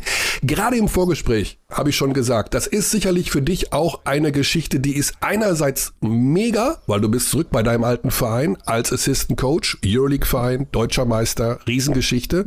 Und andererseits wieder dass du dich losschütteln, einmal schütteln musst von den Sachen, die du als Headcoach vorher erlebt hast, so ein bisschen zurücklassen. Wie, wie geht's dir dabei bei diesem Schritt? Also generell äh, muss ich ganz ehrlich sagen, ich glaube, es gibt gerade keine perfektere Situation für mich als, als die, die ich jetzt bekommen habe. Ja, ähm, ähm, aus ganz, ganz vielen Gründen. Ja, also als allererstes äh, ist meine private Situation. Also ich bin gerade noch mal Vater geworden von zwei wow. Zwilli von Zwillingen. Ja, herzlichen Glückwunsch. Ja, ähm, und, und dass ich jetzt halt mit meiner Familie, Dankeschön, ähm, und dass ich mit meiner Familie jetzt in, in meiner Heimatstadt zusammen sein kann, ist, ist für mich erstmal äh, unbezahlbar. Ja, also es ist, das ist unglaublich. Ähm, dann, ich glaube, meine Verbindung zu Alba, äh, die kennt jeder und, und, und das ist eine Herzensangelegenheit und deutscher Meister Euroleague, ähm, ähm, den ganzen Staff kenne ich und da freue ich mich extrem drauf.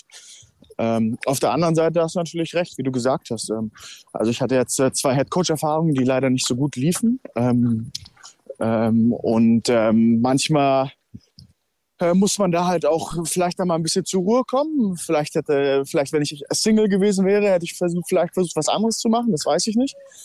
Ähm, aber am Ende äh, bin ich auch jemand, der sagt, es geht nicht immer nur darum, um Head Coach oder Assistenztrainer zu sein, sondern es geht immer um, um gute Situationen zu finden. Und ich glaube, äh, ich habe die beste gefunden oder hatte natürlich auch das Glück, dass die beste überhaupt frei wurde. Mhm. Ja, ähm, genau, das ist so ein bisschen äh, meine Sicht der Dinge. Also ist es dir denn leicht gefallen, dann wieder hinzugehen und äh, dich wieder einzufügen in einen Trainerstab, wo jetzt dein ehemaliger Assistant-Kollege der neue Headcoach ist? Wie sind dann so, gibt es da besondere Befindlichkeiten oder ist das, weil man sich so gut kennt, eine ganz einfache Sache? Also das ist überhaupt kein Problem für mich gewesen. Mhm. Ganz im Gegenteil. Also ich bin mit Israel äh, in den zwei Jahren, in denen wir zusammengearbeitet äh, haben, sehr eng gewesen. Ähm, unsere Familien sind sehr eng, also auch in der Zeit, in der ich nicht in Berlin war. Ähm, und ähm, ich, ich, für mich ist es auch überhaupt, also mich haben manche Leute gefragt, ob ich mit dem Rückschritt äh, zurechtkomme. Und ich muss ganz ehrlich sagen, für mich ist es überhaupt kein Rückschritt, weil ähm, ähm, wer, glaube ich, noch nie in diesen Positionen war als Head Coach oder Assistenztrainer, ähm, also Head Coach ist schon mal noch eine andere Belastung, gerade wenn es so läuft, äh, wie es bei mir lief. Ja? Mhm. Ähm, und man hat ganz andere Aufgabenbereiche. Als Assistenztrainer ähm, freue ich mich wieder tagtäglich in der Halle zu stehen und auch mit den Spielern individuell ganz anders arbeiten zu können. Ähm, und ich versuche jetzt erstmal da alles zu tun, um, um Israel zu unterstützen äh, und, und dass er seinen Weg gehen kann. Aber das ist von meiner Seite aus überhaupt kein, kein Problem. Also ganz mhm. im Gegenteil. Ich, ich freue mich wirklich, ähm, jeden Tag in der Halle zu stehen und äh, äh, gerade halt wieder ähm, ja was Neues zu machen. Ja.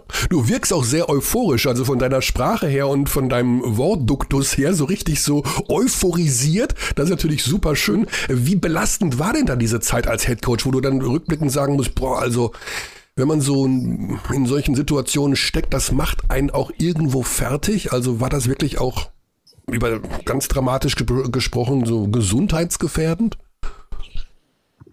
Oh, also ich, ich glaube, ähm, wer sich äh, auf diesen Job einlässt, ähm, der muss wissen, dass sowas passieren kann. Also wenn die Sachen gut laufen, dann ist es alles ein bisschen leichter wegzustecken natürlich. Aber am Ende ähm, ist die Belastung hoch, gerade jetzt in meiner Situation, wo ich äh, die ersten Headcoach-Positionen äh, hatte. Und dann lief es natürlich in beiden Fällen nicht besonders gut. Da arbeitet man noch mal ein bisschen mehr ähm, man hat so ein bisschen, oder eins muss ich sagen, ich habe die Belastung auf mein Umfeld äh, unterschätzt, ja, also ähm, wie sehr die das belastet hat. Ähm, Fechter war halt nochmal eine spezielle Situation, weil ich meine Familie in Berlin gelassen hatte diesmal. Mhm. Ähm, und das, äh, ja, ist schon eine hohe Belastung, muss man ja. einfach sagen. Ähm, aber es gehört halt nun mal dazu und, und das weiß man vorher. Ähm, ähm, nichtsdestotrotz, äh, ja, also versucht man natürlich äh, alles in seiner Macht äh, zu tun. Und in dieser Situation sind natürlich auch Fehler passiert. Ähm, Und ja, am Ende muss man daraus lernen und weitermachen. Ja. Kommen wir zu deiner neuen Aufgabe, kommen wir zu deinem neuen slash alten Team Alba Berlin. Wir hatten gerade Per Günther im Gespräch und er hat was Interessantes gesagt. Wir haben so ein bisschen sind für ein paar Vereine durchgegangen und er hat gesagt, bei Alba Berlin muss man erstmal schauen, jetzt ohne Aito, ob ohne Nils Giffey, ob die Mannschaft nicht vielleicht doch mal so einen kleinen Durchhänger hat. Also Aito ist natürlich äh, die Figur gewesen der vergangenen vier Jahre in Berlin, weil er als Persönlichkeit da einfach wahnsinnig viel aufgebaut hat.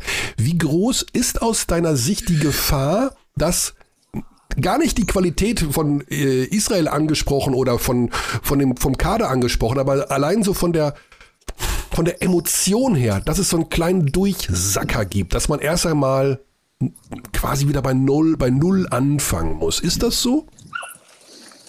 Ähm, also ich glaube, generell muss man schon sagen, dass es dieses Jahr ähm, das erste Mal war, dass halt mit Nils und auch mit Peyton und mit Daito natürlich äh, drei Leute gegangen sind, die halt schon der Kern von diesem ganzen, mhm. diesem ganzen Gerüst waren halt so. Ne? Mit, mit Luke, das sind so die Schlüsselfiguren, glaube ich. Ähm, und das muss man natürlich dann gucken, wie man das halt abfängt. Ja, ähm, am Ende ähm, ist aber halt auch jede Veränderung immer eine Möglichkeit. Ja, also mal gucken, wer sich diese Möglichkeit nutzt und, und wer jetzt eine größere Rolle nimmt und wer die Sachen versucht abzufangen, die halt Nils und Peyton gemacht haben. Und da rede ich gar nicht mal jetzt so von, von den Sachen auf dem Feld, sondern mehr abseits des Feldes. Also Führungsqualitäten, wie Intensität im Training läuft. Ähm, ich glaube, dieses Jahr ist nochmal anders. Wir sind ein wirklich extrem junges Team.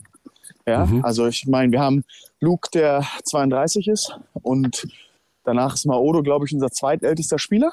Mit 28, ne? Also Luke ist der einzige genau. über 30. Genau. Mhm. Und dann ist Markus, glaube ich, noch irgendwo in dem Bereich, so um, die 28.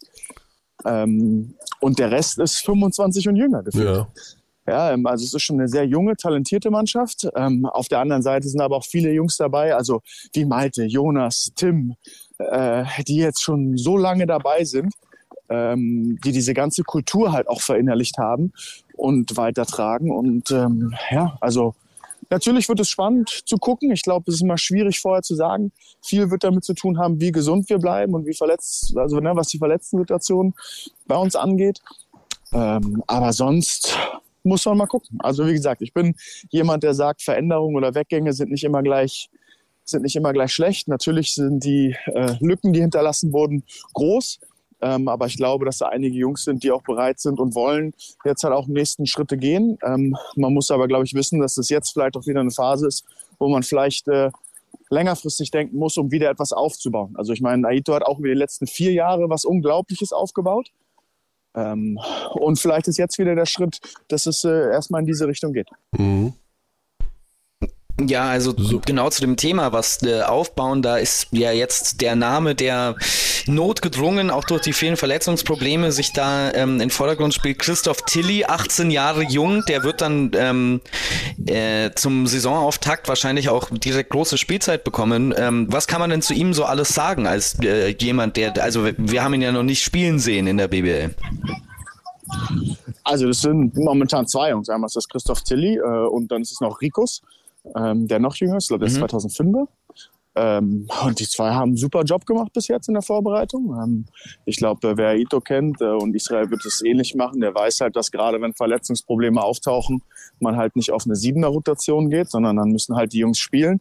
Wie viel sie spielen werden, werden sie am Ende selbst entscheiden. Also es ist jetzt nicht so, dass sie äh, nur spielen, weil sie, weil die Möglichkeit da ist, sondern sie müssen natürlich halt auch äh, gewisse Sachen erfüllen, ähm, damit sie auf dem Platz stehen. Ähm, aber das haben sie in der Vorbereitung jetzt gemacht. Also ich glaube, Rikos hat letztes Spiel 19 Minuten oder so gespielt ähm, und hat es super gemacht. Christoph musste leider geschont werden. Ähm, ähm, aber äh, das ist, glaube ich, so ein bisschen dieses ganze ja, das ganze Programm ist halt so, dass diese jungen Spieler, glaube ich, ähm, so viel Selbstbewusstsein bekommen und, und, und so euphorisch auch unterstützt werden von der Mannschaft, dass sie uns da halt auch einfach was geben können. Und ähm, ja, also ich bin gespannt, wie die dann äh, in einem BBL-Wettbewerb aussehen. Äh, die Chancen werden sie jetzt in der Anfangsphase bestimmt irgendwie haben. Mhm. Dann gib uns doch einen ganz kurzen Ausblick. Wir wollen äh, direkt auf das Spiel eingehen zur Saisoneröffnung, weil das ja auch unser Eröffnungsspiel ist mit äh, am Donnerstagabend mit einem besonders langen Vorlauf. Eure Partie gegen die Telekom Baskets Bonn. Du hast gerade schon von der Verletzungsproblematik auf der 5 gesprochen. Wer wird denn fehlen, beziehungsweise wer wird spielen am, am Donnerstag? weiß, man, also, weiß man nicht genau. Naja, also ähm, äh, äh, einige, also JT ist auf keinen Fall dabei, Chris mhm. ist auf keinen Fall dabei. Ähm, die sind alle noch äh, zu angeschlagen. Mhm. Ähm, ich glaube, bei einem Ben muss man mal gucken, ähm, wie der Körper jetzt reagiert. Also da wird jetzt so langsam die Belastung hochgefahren. Ähm, also das wird so ein bisschen, ich, ich, weiß es nicht, wer am Donnerstag am Ende dann dabei ist. Aber ja. die Chancen, dass wir jetzt da mit äh, vier Fünfern auflaufen, ist äh, relativ gering. Mhm. Es hat sich ja schon angedeutet in der äh, Corona-Saison, der letzten, ohne Zuschauer, dass trotzdem äh, ohne, obwohl keine Zuschauer da waren, so ein Chris Kumaccio so eine Art Fanliebling geworden ist und es eventuell in dieser Saison da noch einen drauflegt. Ähm, das war ja so ein Spieler, wo wir am Anfang gesagt haben, was macht der denn bei Alba Berlin? Also wie passt der denn da rein? Gib uns doch da noch mal bei dieser speziellen Personalie deinen Eindruck, wie man so einen 2 21 Spieler in ein System packt, was eigentlich ja doch sehr viel von Bewegung auch abseits des Balles äh, lebt und äh, wo man denkt, hm, wie, wie geht das, dass der da überhaupt seinen Platz hat? Na, erstmal muss ich das ja auch noch selbst herausfinden, weil so viel trainiert hat er jetzt nicht, seitdem ich da bin. Mhm. also ich glaube, der ist im, im, ersten Training mit Kontakt, hat er sich verletzt. Oh je. Ähm, Nein, also ich glaube, Christ zu Christ muss man sagen. Ich meine, trotz seiner Größe ist er aber gerade in, in, in seinen Vorwärts- und Rückwärtsbewegungen schon sehr beweglich. Ne? Also er rennt sehr gut. Ähm, wenn man Spieler dieser Größe hat, äh, muss man sein Spiel ein bisschen verändern und anpassen. Ähm, das ist halt sehr traurig für uns, dass er in der ganzen Vorbereitung nicht dabei war, weil das halt unsere Chance war, ähm, ja, also das einzuspielen und, und, und, und zu üben, äh, wie das halt zusammenpasst. Man muss natürlich vielleicht ein paar Sachen verändern. Aber ich glaube, wenn jemand weiß, wie man große Spieler einsetzt, dann ist es Saito und Israel genauso, weil also die haben einen Tavares, der ähm, äh, noch völlig unbekannt war. Ja, also den haben sie aus dem Nirgendwo geholt äh, und der konnte sich schlechter bewegen als äh, ein Komaji jetzt. Ähm, haben sie damals bei Gran Canaria auch ähm, zu oder den, den Weg gelegt zu, zu einem der besten Big Men, die es in Europa gibt oder vielleicht dem besten. Mhm. Ähm, und ähm, man muss halt ein bisschen anders spielen, man muss ein paar Sachen anpassen. Äh, aber am Ende hat man, glaube ich, in der Finalserie schon gesehen, ähm, was für einen Einfluss so ein Spieler halt auf so eine Serie haben kann, weil man halt mit dieser Größe einfach das Spiel verändert. Ja. Ja, das wird dann auch eine spannende Euroleague-Saison. Also ich persönlich freue mich aber besonders auf eure Partie gegen äh, Baskonia mit Jason Granger, Rokas Gidraitis, Simone Fontecchio, Landry Noko, also Alba Berlin äh, sozusagen aus der Vergangenheit ähm, jetzt bei Baskonia. Ähm, hast du so ein bisschen ja auch Respekt vor dieser unglaublichen Belastungssaison. Alba Berlin als neu formiertes Team in dieser Euroleague, die gefühlt von Jahr zu Jahr stärker wird. Ähm, wie, hast, wie ist da dein Anspruch, auch diese, diese Euroleague-Saison zu bestehen? Also ich glaube, das wird schon eine riesige Herausforderung, gerade äh, mit dieser jungen, unerfahrenen Mannschaft, äh, die wir einfach zum Teil haben. Ähm, auf der anderen Seite, also ich glaube, die Qualität in der Euroleague ist wirklich unglaublich. Also jetzt auch im Land, wenn ich mir sehe, was für, was für ein Kader sich Bayern München da zusammengestellt hat, mhm. äh, unglaublich, ja. Ähm, und wir kommen halt mit unserer jungen wilden Garde da an. Äh, ähm, ja, wo hat man da Respekt? Ich glaube, ähm, dass die Jungs schon auf wirklich hohem Level arbeiten ähm, und einen eigenen hohen Anspruch haben und ich glaube in jedes Spiel gehen und das haben sie letztes Jahr auch gezeigt und, und eigentlich den Wettkampf suchen. Die wollen sich mit anderen Leuten messen und sie wollen ihre Sachen wirklich gut machen. Ähm, wissen, dass, dass sie diese Arbeit investieren müssen, weil vielleicht an der einen Ecke ähm, ähm das Talent fehlt. Okay. Ähm, und ähm, wir wissen aber, dass halt gerade die Euroleague schon einen großen Einfluss haben kann. Also wenn man da auf einmal anfängt, jedes Spiel zu verlieren, dann hat es natürlich schon einen Einfluss auf, auf die gesamte Gemütslage. Ja? Also ich glaube, das hat man letztes Jahr bei Alba gesehen, als sie dann endlich diese Phase hatten, wo sie, wo sie so ein paar Siege eingefahren haben, wie, glaube ich, die Stimmung und auch das Selbstbewusstsein für die BBL unglaublich gestiegen ist.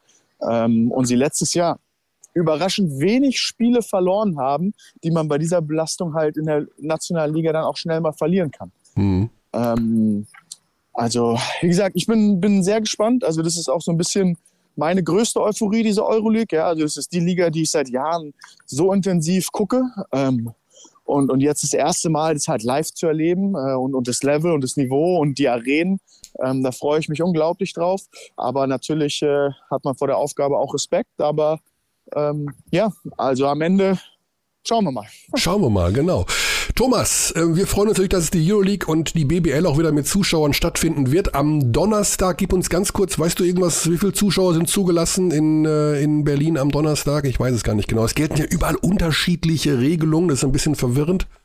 Ja, ich glaube, so ganz genau weiß ich es auch nicht. Ich glaube, da wird immer noch an Hochdruck, Hochdruck dran gearbeitet. Ja. Ich glaube, momentan ist die Rede leider nur von etwa 3000. Oh, okay. Ähm, aber ich bin mir jetzt auch nicht sicher. Ich bin ja nicht äh, auf dem aktuellsten Stand. Ja. Ähm, aber ich glaube, ähm, wer die leeren Hallen erlebt hat, der weiß, dass äh, wir in Ulm die vier Trommler einen Unterschied machen. Ähm, und, und ich glaube, dass äh, äh, jede, also jede Kulisse einfach eine Atmosphäre kreiert und, äh, und wir, glaube ich, alle dankbar und froh sind, dass wir endlich ähm, ja, auch vor Zuschauern wieder spielen können. Ja.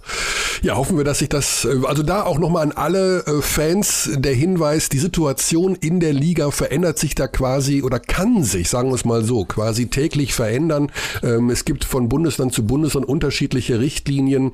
Ähm, alles Käse, um ehrlich zu sein. Also sehr verwirrend auch für uns als Produktionsteam.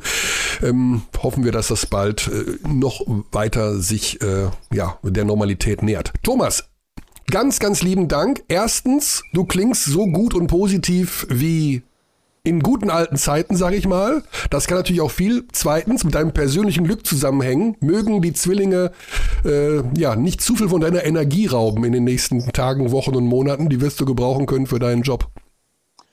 Ja, ja und nein. Also ich glaube, äh, die Familie hat gerade einfach einen ganz, ganz hohen Stellenwert Absolut, und Priorität. Ja. Und äh, ich bin auch gerade mit den zwei spazieren und ah. die waren jetzt auch vorbildlich und waren ruhig und haben geschlafen. Ähm, Junge Mädchen, zwei Jungs, zwei Mädchen? Zwei Jungs, also sind jetzt drei insgesamt. Wow, zwei Jungs nochmal, genau. Also dann würde ich sagen, spätestens ja in vier Jahren sind die ja schon im Alba Berlin Juniorenteam. Also das geht ja dann schnell bei euch. Ja, mal gucken, was, was sie machen. Es ist nicht so wichtig, welchen Sport die machen. Oder ob die, was sie machen. Hauptsache, sie sind glücklich mit dem, was sie tun. Also du bist mit jeder Sportart einverstanden, auch mit Lacrosse. Ich, ja, das ist eine super Sportart. Ähm, ich bin, ich, ich würde mir wünschen, dass es Teamsportarten werden. Ja. Ähm, aber selbst wenn es Musiker oder Künstler ja. oder weiß ich nicht was werden, ist Hauptsache, sie sind glücklich mit dem, was sie tun. Gibt es ein schöneres Schlusswort? Thomas, alles Gute, und viel Erfolg in den nächsten Tagen, Wochen und Monaten. In jeder Hinsicht. Dankeschön. Bis bald. Ciao. Gute Zeit. Also Lacrosse war jetzt nicht despektierlich gemeint, Basti, aber mal im Ernst, hat sich dir diese Sportart schon hundertprozentig so. erschlossen? Naja, es ist halt wie Eishockey, nur auf dem, auf dem Feld, auf dem Rasen. Es ist im Prinzip die gleiche Sportart aber, wie Eishockey. Äh, kennst du die Regeln? Kennst du die Regeln? Ja, ungefähr, glaube ich zumindest. Also ich glaube, das also ist wenn sehr ich den ähnlich Ball, zu wenn ich den Ball in diesem Schmetterlingsnetz habe, dann was hindert mich daran, einfach aufs gegnerische Tor zuzulaufen und ihn da reinzuwerfen? Wer nimmt mir den da raus? Ja, dass dich jemand umcheckt. Da kommt jemand und, und haut dich um. Ja, und dann ist der Ball immer noch in diesem Ich meine, mit, der, mit der gleichen, also man könnte ja genauso gut argumentieren, ja, wenn du mal den Puck am Schläger hast, wer hindert mich denn daran, einfach ins Tor reinzufahren damit? Ja gut, da kommt jemand und nimmt mir den Puck vom Schläger weg, also mit einer filigranen Abwehr. Aber ja, der Ball ist ja in einem Netz gefangen. Nee, das, der ist ja da nicht, das Netz wird ja nicht zugemacht. Da kommt ja niemand und näht das Netz zu. Das Netz ist ja immer noch offen. Du kannst ja den Ball da rausmachen. Ja, also, aber ich, ich stelle mir das immer so vor, wenn der einmal da drin ist, ja Leute, nicht, also sorry, meiner. Und dann wupp, Richtung gegnerisches Tor. Aha. Ist das zu optimistisch ja, ich mein, gedacht von mir? Wir okay, können gerne mal eine Runde Lacrosse spielen zusammen. Ähm, ich habe es auch noch nie gemacht, aber ich glaube, ähm, ich, ich bin mir nicht sicher, ob das tatsächlich so funktioniert. Ja, also das ist, es, Lacrosse gehört zu den, ich bin ja ein riesen, riesen, riesen Sportfan, aber Lacrosse gehört wirklich zu den Sportarten, die sich mir noch nicht so hundertprozentig. Welche Sportart ist, aber da machen wir, da machen wir was raus. Pass mal auf, ich habe eine Idee. Kona 3. Kona 3. Kona 3. Das ist nicht fair. Also, soll ich jetzt sagen, Roger Federer, Brathändel, ne, Oldenburg, das liebe ich. Kona 3. Kona 3. Modern, aber irgendwie, hm, hm. Die drei Sportarten, mit denen Basti Ulrich am wenigsten anfangen kann. Uh. Wow. Das ist tatsächlich nicht so easy. Also jetzt werde ich viele Leute sauer machen, viele Leute werden mich hassen. Ja, klar, Aber das ist das Ziel auch jetzt. Ja, ich weiß wirklich nicht, was die Leute mit Handball haben. Ernsthaft, ich verstehe es nicht. Ach komm, Ja, ich finde Handball so, scha- Handball, so langweilig. Ich finde es so diese, langweilig. diese Ur, Ur, Ur-Sportart. Ich finde es so langweilig. Dieses Rumgepasse da vor dem Ding und irgendwann haut halt Ja. dann einer den Ball da aufs Tor. Ich weiß auch nicht, ob das mit dem mit Handball Mhm. immer noch so ist, weil ich es nicht verfolgt habe seit 1997. Aber ist es da immer noch so, dass Okay. die keine Shotclock haben, sondern dass der Schiedsrichter irgendwann anzeigt, wann es ihm jetzt zu viel Ja. Zeit war? Das ist so ein Quatsch. Genau, also ist, das, das da gibt es so erst so eine Art Warning und dann so. Ja, das finde ich auch ein bisschen Stell- seltsam. stell Also dir das mal natürlich vor, wenn du- äh, ist man da immer so.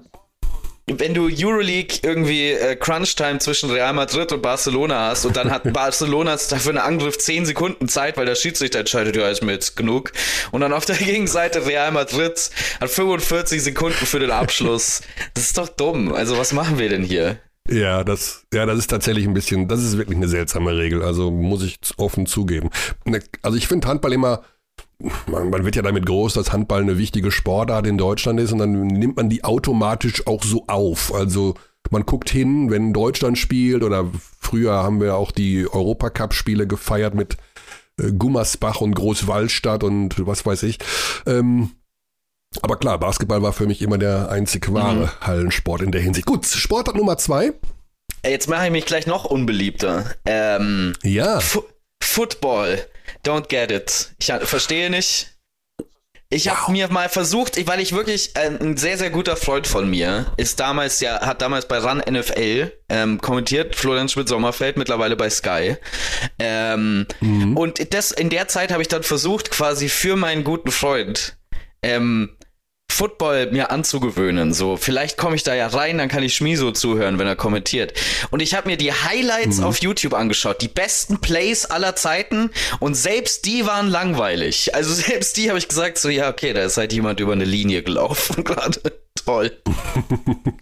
Ja, beim, beim Football ist es so, also ich kann die Faszination zum gewissen Grad nachvollziehen, aber das Spiel wird einfach unfassbar oft unterbrochen. Ja. Also das ist wirklich Wahnsinn, wie oft die da einfach nur so rumdengeln, sich neu sortieren, neu hinstellen, dann wird die halt ganze Mannschaft ausgewechselt von offensiv nach defensiv und umgekehrt.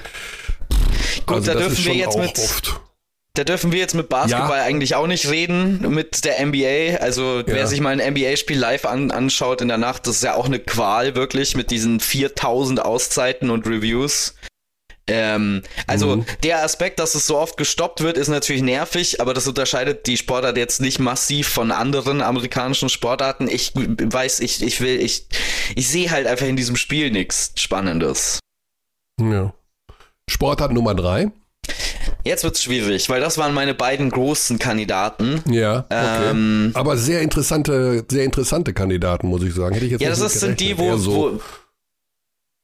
Das sind die, wo wann moderner immer ich. Fünfkampf oder sowas. Ja, ja, gut, das ist eh Quatsch. Also moderner Fünfkampf, aber da müssen wir auch nicht, das ist ja keine überraschende Antwort, dass moderner Fünfkampf äh, Schwachsinn ist. Also, dass, dass man erst mit einer Pistole Ja, schießt ist- und dann kriegt man von einer fremden Person ein Pferd, das einem nicht zuhört. Was machen wir denn hier? Die nächste Kategorie ist, wir Ja, also- zeichnen, wir, wir malen jemanden nach und dann äh, zum Schluss basteln wir noch ein bisschen. Hm? Warum nicht? Und dann klettern wir alle auf den Baum. Ja, also, Ja, also ein moderner Quatsch. Fünfkampf erschließt sich mir, aber hat sich noch nie erschlossen. Also unabhängig von dieser Riesendiskussion bei Olympia jetzt in diesem äh, Sommer, Ja. ähm, von diesem Pferd, was nicht gehorcht hat. Also äh, moderner Fünfkampf wäre für mich ganz, ganz, ganz weit vorne auf Platz eins. Das Ja. ist eine Geschichte, die habe ich. Also jeder kann reiten, soll reiten, fechten und Sportschützen machen, aber diese Fünfer-Kombi, die finde ich unfassbar Banane. Ja, ich Also, auch. Ich, aber ich überlege mehr, ich überlege mehr noch so über eine Sportart nach, die man tatsächlich auch öfter sieht, außer es ist Olympia. Also nicht nur Ja. bei Olympia, meine ich. Ähm, Es gibt so ein paar Sportarten, die äh, aus meiner Sicht äh, super sind, wenn man sie selber betreibt, aber zum Zuschauen kreuzlangweilig sind. Das ist zum Beispiel Radfahren oder Tischtennis. Also ich kann Tischtennis im Fernsehen nicht schauen. Ich finde das unfassbar gruselig, aber Mhm. selber Tischtennis spielen ist ja ein, ein total schönes Hobby. Also macht ja enorm Ja. Spaß. Oder Also ich- Radfahren. also ich Tour de France. Und ich setze mich da hin und gucke fünf Stunden zu, wie jemand da einen Berg hoch und runter fährt und sehe sowieso nicht groß, ob sich was verändert, wenn da nicht ständig irgendwelche Zeitrückstände eingeblendet werden. Aber Radfahren selber an sich ist eines der geilsten Sachen überhaupt. Also ich würde- zugucken. Hm. Ich würde beim Radfahren exakt widersprechen. Ich hasse Radfahren selbst, fürchterlich. Aber so Zeitrennen bei der Tour de France, oh, das ist schon geil. Also ich habe da Ja? noch Kindheitserinnerungen dran. Jan Ulrich, nicht verwandt oder verschwägert, Ah. äh, im Zeitfahrrennen, wo er damals Zeitfahren gewonnen hat und ich glaube die letzten paar Sekunden noch auf das gelbe Trikot rausgeholt hat. Kann ich mich noch erinnern, als ich ein kleines Kind war. Das fand ich schon immer cool. Ähm, Ja. was ist noch eine Sportart, die sich mir nicht erschließt? Also, weil ich verstehe unter diesem, unter diesem Begriff auch, dass es offenbar eine große Fanbasis für den Sport gibt, wo ich aber sage, was macht ihr da mit eurer Zeit? Was schaut ihr euch da gerade an? Und da Ja. gibt's tatsächlich nicht, also es gibt natürlich so ein paar absurde Sportarten, wo ich sagen würde, ja, warum machst du nicht was anderes, wie Gaelic Football oder so? Also absolut kein Verständnis für gut, die das sind Sportart. Oftmals ähm, ja lokale Traditionsgeschichten, die ne, oder die wir dann nicht so nachvollziehen. Also nimm mal Cricket Genau. zum Beispiel. Also bei aller Liebe, ich Ja, habe überhaupt ich keine nicht. Ahnung, wie dieses Spiel. So ein Spiel dauert drei Tage. Am Ende Ja. steht's Ach so. 187 zu 34 und Ja. alle fanden super. Und ich denke mir, was Ich habt hab die da Antwort. gemacht drei Tage lang? Ich habe die Antwort. Ja. Große Fanbasis, fürchterlich langweiliger Sport, Baseball natürlich. Baseball ist ganz schlimm. Nein, da bin ich so ein bisschen anderer Meinung, weil beim Baseball ist das Faszinierende, dass in jeder Situation, in jeder Sekunde unheimlich viel passieren kann. In 98 Prozent der Fälle passiert zwar nicht, aber es könnte sehr sein. Du meinst in jeder Also, der, es hat natürlich auch in jeder Charakter- einzelnen der 450 Millionen Sekunden, die so ein Spiel dauert, weil es dauert nämlich acht Tage, bis da mal irgendwer und dann kommen die da so langsam stimmt. angetrabt, bis sie äh, der Batter, der braucht eine halbe Stunde, bis er einmal da die halbe Stadionrunde gelaufen hat, weil es natürlich auch alles Leute über 60 sind, die das Spiel spielen. Ähm, ja, also ich finde das wirklich wahnsinnig langweilig. Vielleicht bin ich da auch so ein bisschen geblendet, weil ich live Baseball schon gesehen habe. Weißt du, wenn man, da so bei 32 Grad in so einer Spätsommernacht äh, die San Francisco Giants sieht und einfach viereinhalb Stunden äh, irgendwelche Nachos mit dünnem Bier zu sich nimmt, das ist einfach großartig. Also es ist einfach wunderbar. Da können die da vorne auf dem Feld machen, was sie wollen. Ich finde einfach die Atmosphäre gut. Ja, aber das Aber fällt klar, dann schon wieder in die Sport- Kategorie, das- also das, die ganze San Francisco-Geschichte fällt dann schon wieder in die Kategorie Urlaub und wie du weißt, ähm, bin ich Gegner. Ja, ja, genau. Du bist Gegner des Urlaubs, ja. Das ist, Ja. äh, haben wir vernommen und komischerweise keine Zusendungen dazu bekommen. ich hätte gedacht, okay, dass das manche Menschen weird finden, dass du ein Urlaubsgegner bist, aber vielleicht ähm, hast du da auch breite Unterstützung gefunden. Hm. In meinem Fall nicht. So, wir haben noch einen Anrufer. Es ist kaum zu glauben, aber wir wollen noch, ich erwische ihn allerdings jetzt in einem ganz, aber weiß mal, wir haben folgendes vor. Ich habe mir gedacht, wir rufen nochmal den Schwedhelm an, als Überraschungsanruf, bis wir ihn irgendwann mal erwischen. Okay. Weißt du, was ich meine? Also, äh, irgendwann in der Saison wird er ja wohl mal ans Telefon gehen, werden wir anrufen. Philipp Schwedhelm, der seinen Rücktritt vom Basketball ähm, erklärt hat und mittlerweile in, äh, in Norwegen wohnt. Und letzte Woche hat es nicht geklappt, jetzt versuche ich es diesmal nochmal. Wenn er nicht dran geht, Phil, nächsten Dienstag bist du wieder fällig. Oh, der hat meine Nummer gelöscht und denkt sich, da ruft irgendein Spacken an aus Deutschland. Hi, das ist Philipp. bitte. Das ist Philipp. Äh, Aber es ist immer die richtige Das ist Nummer. Philipp. Insofern. Ja, nächste Woche, Phil, nächsten Dienstag. So, und wenn Schwedhelm schon nicht da ist, dann müssen wir eben zu einem ähnlichen, ähnlichen Basketball-Experten gehen. Also zu unserem, zu Hallo. unserem Birdie Alex Vogel. Da ist er. Hi. Ich habe gesagt, du bist so ein ähnlicher Experte wie Phil Schwedhelm, den wir gerade nicht erreicht haben. Also du siehst, ich habe dich nicht runtergemacht. Ich habe tatsächlich dein Basketballwissen, dein Niveau angeglichen mit Philipp Schwedhelm, einem der verdiensten deutschen Basketballer. Bist du damit zufrieden? Das, das, ist, äh, das schmeichelt mir, ja. Nachdem ich ja letzte Woche wohl gesagt habe, dass du ein Spacken bist, was. Äh nicht nur letzte Woche gesagt. Letzte Woche war es dann halt mal äh, in dem Podcast, aber. In der Öffentlichkeit, ja. Gut, Spacken, dann legen wir mal.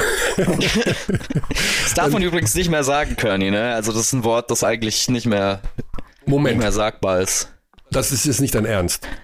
Doch, doch. Man darf Spacken nicht mehr sagen. Ja, ja. Das ist das gleiche wie das andere Wort, das mit SPA losgeht. Egal, müssen wir jetzt nicht Doch, diskutieren. das wird diskutiert. Das kann nicht sein. Ich verwende Spacken seit über 30 Jahren. Ich werde dieses Wort immer verwenden. Das, das, Ah. das nehme ich nicht zurück. Es, ich glaube, bin mir ziemlich sicher, dass das nicht mehr okay ist. Also ich habe immer gesagt, also Moment, Spasti Ja, ja, finde ich grauenvoll. Das ist schon immer, selbst in meiner Jugend, wenn jemand gesagt, ey du Spasti, da habe ich gesagt, ey, das, da, da habe ich schon als 15-Jähriger gesagt, das sagt man einfach. Das ist einfach, das ist einfach nicht okay. Aber Spacken, Ich glaube, das Ist- das gleiche Wort nein, im Prinzip. nein, nein, nein, nein. Dann Okay. guck mal bitte in der. Gut. Das, äh, Birdie hat mir, darf ich erzählen? Ja, ich find's äh, gut, dass wir. Ja, gerne. Du hast Weil- mir den Ausschnitt aus Wikipedia geschickt, was ein Spacken ist. ein dummer Mensch. Und also das würde ich jetzt bitte in keinster Art und Weise mit äh, dem anderen Wort in Verbindung bringen. Also nee, Spacken wird hier weiter gesagt und je mehr Okay. man mir verbietet, Spacken zu sagen, umso häufiger werde ich sagen. Ja, schreibt's doch an äh, via Mail an äh, Abteilung Basketball at gmail.com, äh, ob man das sagen darf oder nicht. Okay, sehr gerne. Also bitte auch hier eine Blitzumfrage. Vielleicht stelle ich die noch bei Twitter rein, weil das berührt mein Inneres. Das ist ein Wort, was wir schon im Freundes- und äh, Arbeitskreis seit vielen, vielen Jahrzehnten verwenden. Und das ist, da ist einmal Schluss mit der ganzen Political Correctness hier. Birdie, Buff, es geht los. Ja, Die Saison steht in den Startlöchern. Mit der Mutter aller Spiele geht's los am Donnerstag. Euroleague kommt. Auf einem Level, auf einer Skala von 0 bis 10, wie heiß bist du? Unser Experte bei Magenta Sport. zwölf. Also ich habe natürlich richtig Bock, weil es natürlich auch gleich mit sehr, sehr geilen Spielen sowohl BBL als auch vor allem dann Euroleague losgeht. Ja. Eine 12 ist gut. Ähm, du hast ja natürlich, du, du bist ja auch jemand, der auch im Urlaub, denke ich mal, äh, Basketball oder andere Sachen äh, in deinem in Berufs- und Interessenkreis liest und analysierst. Wie weit bist du mit der Analyse? Was glaubst du, wer in der BBL, das soll unser Schwerpunkt heute sein? Äh, was werden die Ausreißer nach oben, was werden die Ausreißer nach unten sein? Naja, ist schwer zu sagen natürlich, ähm, weil das immer sehr, sehr viel mit Verletzungen zusammenhängt, weil viele Unbekannte da sind, neue Spieler, wo man sich erstmal ein paar Spiele anschauen müsste, aber ist natürlich langweilig, das, ich da gerade von mir gebe. Ähm, wenn wir auf die Playoff-Teams, die ersten acht, wenn wir auf die ersten acht Playoff-Teams der letzten Saison schauen, glaube ich, alle acht werden es nicht wieder in die Playoffs schaffen, sieben allerdings schon. Kreilsheim fällt raus. Oh, Ähm, Kreisheim, glaube ich, wird die Playoffs nicht packen und dafür springen rein Chemnitz, Bayreuth oder Bonn. Eine von den drei Mannschaften, das sind dann für mich auch die drei Ausreißer nach oben aus dem unteren, ja, aus der unteren Tabellenhälfte. blitzsaubere, ganz klare Ansage, wie es sich für einen Experten gehört. Ähm, okay, kurze Begründung vielleicht bei Kreilsheim. Womit hängt das zusammen? Wirklich, weil der Coach Gleim den Coach Isalo nicht ersetzen kann oder gefällt dir der Kader auch nicht mehr so gut wie im letzten Jahr? Naja, also ich finde, Kreilsheim hat die letzten zwei Jahre overperformed, was ja ein ganz großes Kompliment ist. Also, und dieses Overperform hatte, glaube ich, sehr, sehr viel damit zu tun, dass Thomas Isalo dort lange Trainer war, dass sie dort auf Kontinuität auf der Coaching-Position gesetzt haben und dass sie einfach einen Trainer hatten, der es verstanden hat, ähm, das Beste aus seinen Spielern herauszuholen und diese Spieler innerhalb einer Saison sogar noch mal so ein bisschen zu verbessern. Ähm, und auch wenn ich mir die Kader anschaue, ähm, beziehungsweise vergleiche Kreisheim letzten zwei Jahre und Kreisheim dieses Jahr.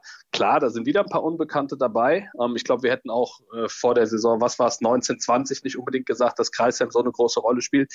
Aber ich habe so die Vermutung, dass andere Mannschaften, mehr als acht Mannschaften stärker sein könnten als die Kreisheimer, die natürlich mit TJ Shorts äh, jemanden haben, der letztes Jahr schon gezeigt hat, dass er ein richtig guter Point Guard in der BBL sein kann, mit Fabi Black verlängert, was natürlich auch ein gutes Zeichen ist, weil er eine ganz, ganz tolle Entwicklung hinter sich hat.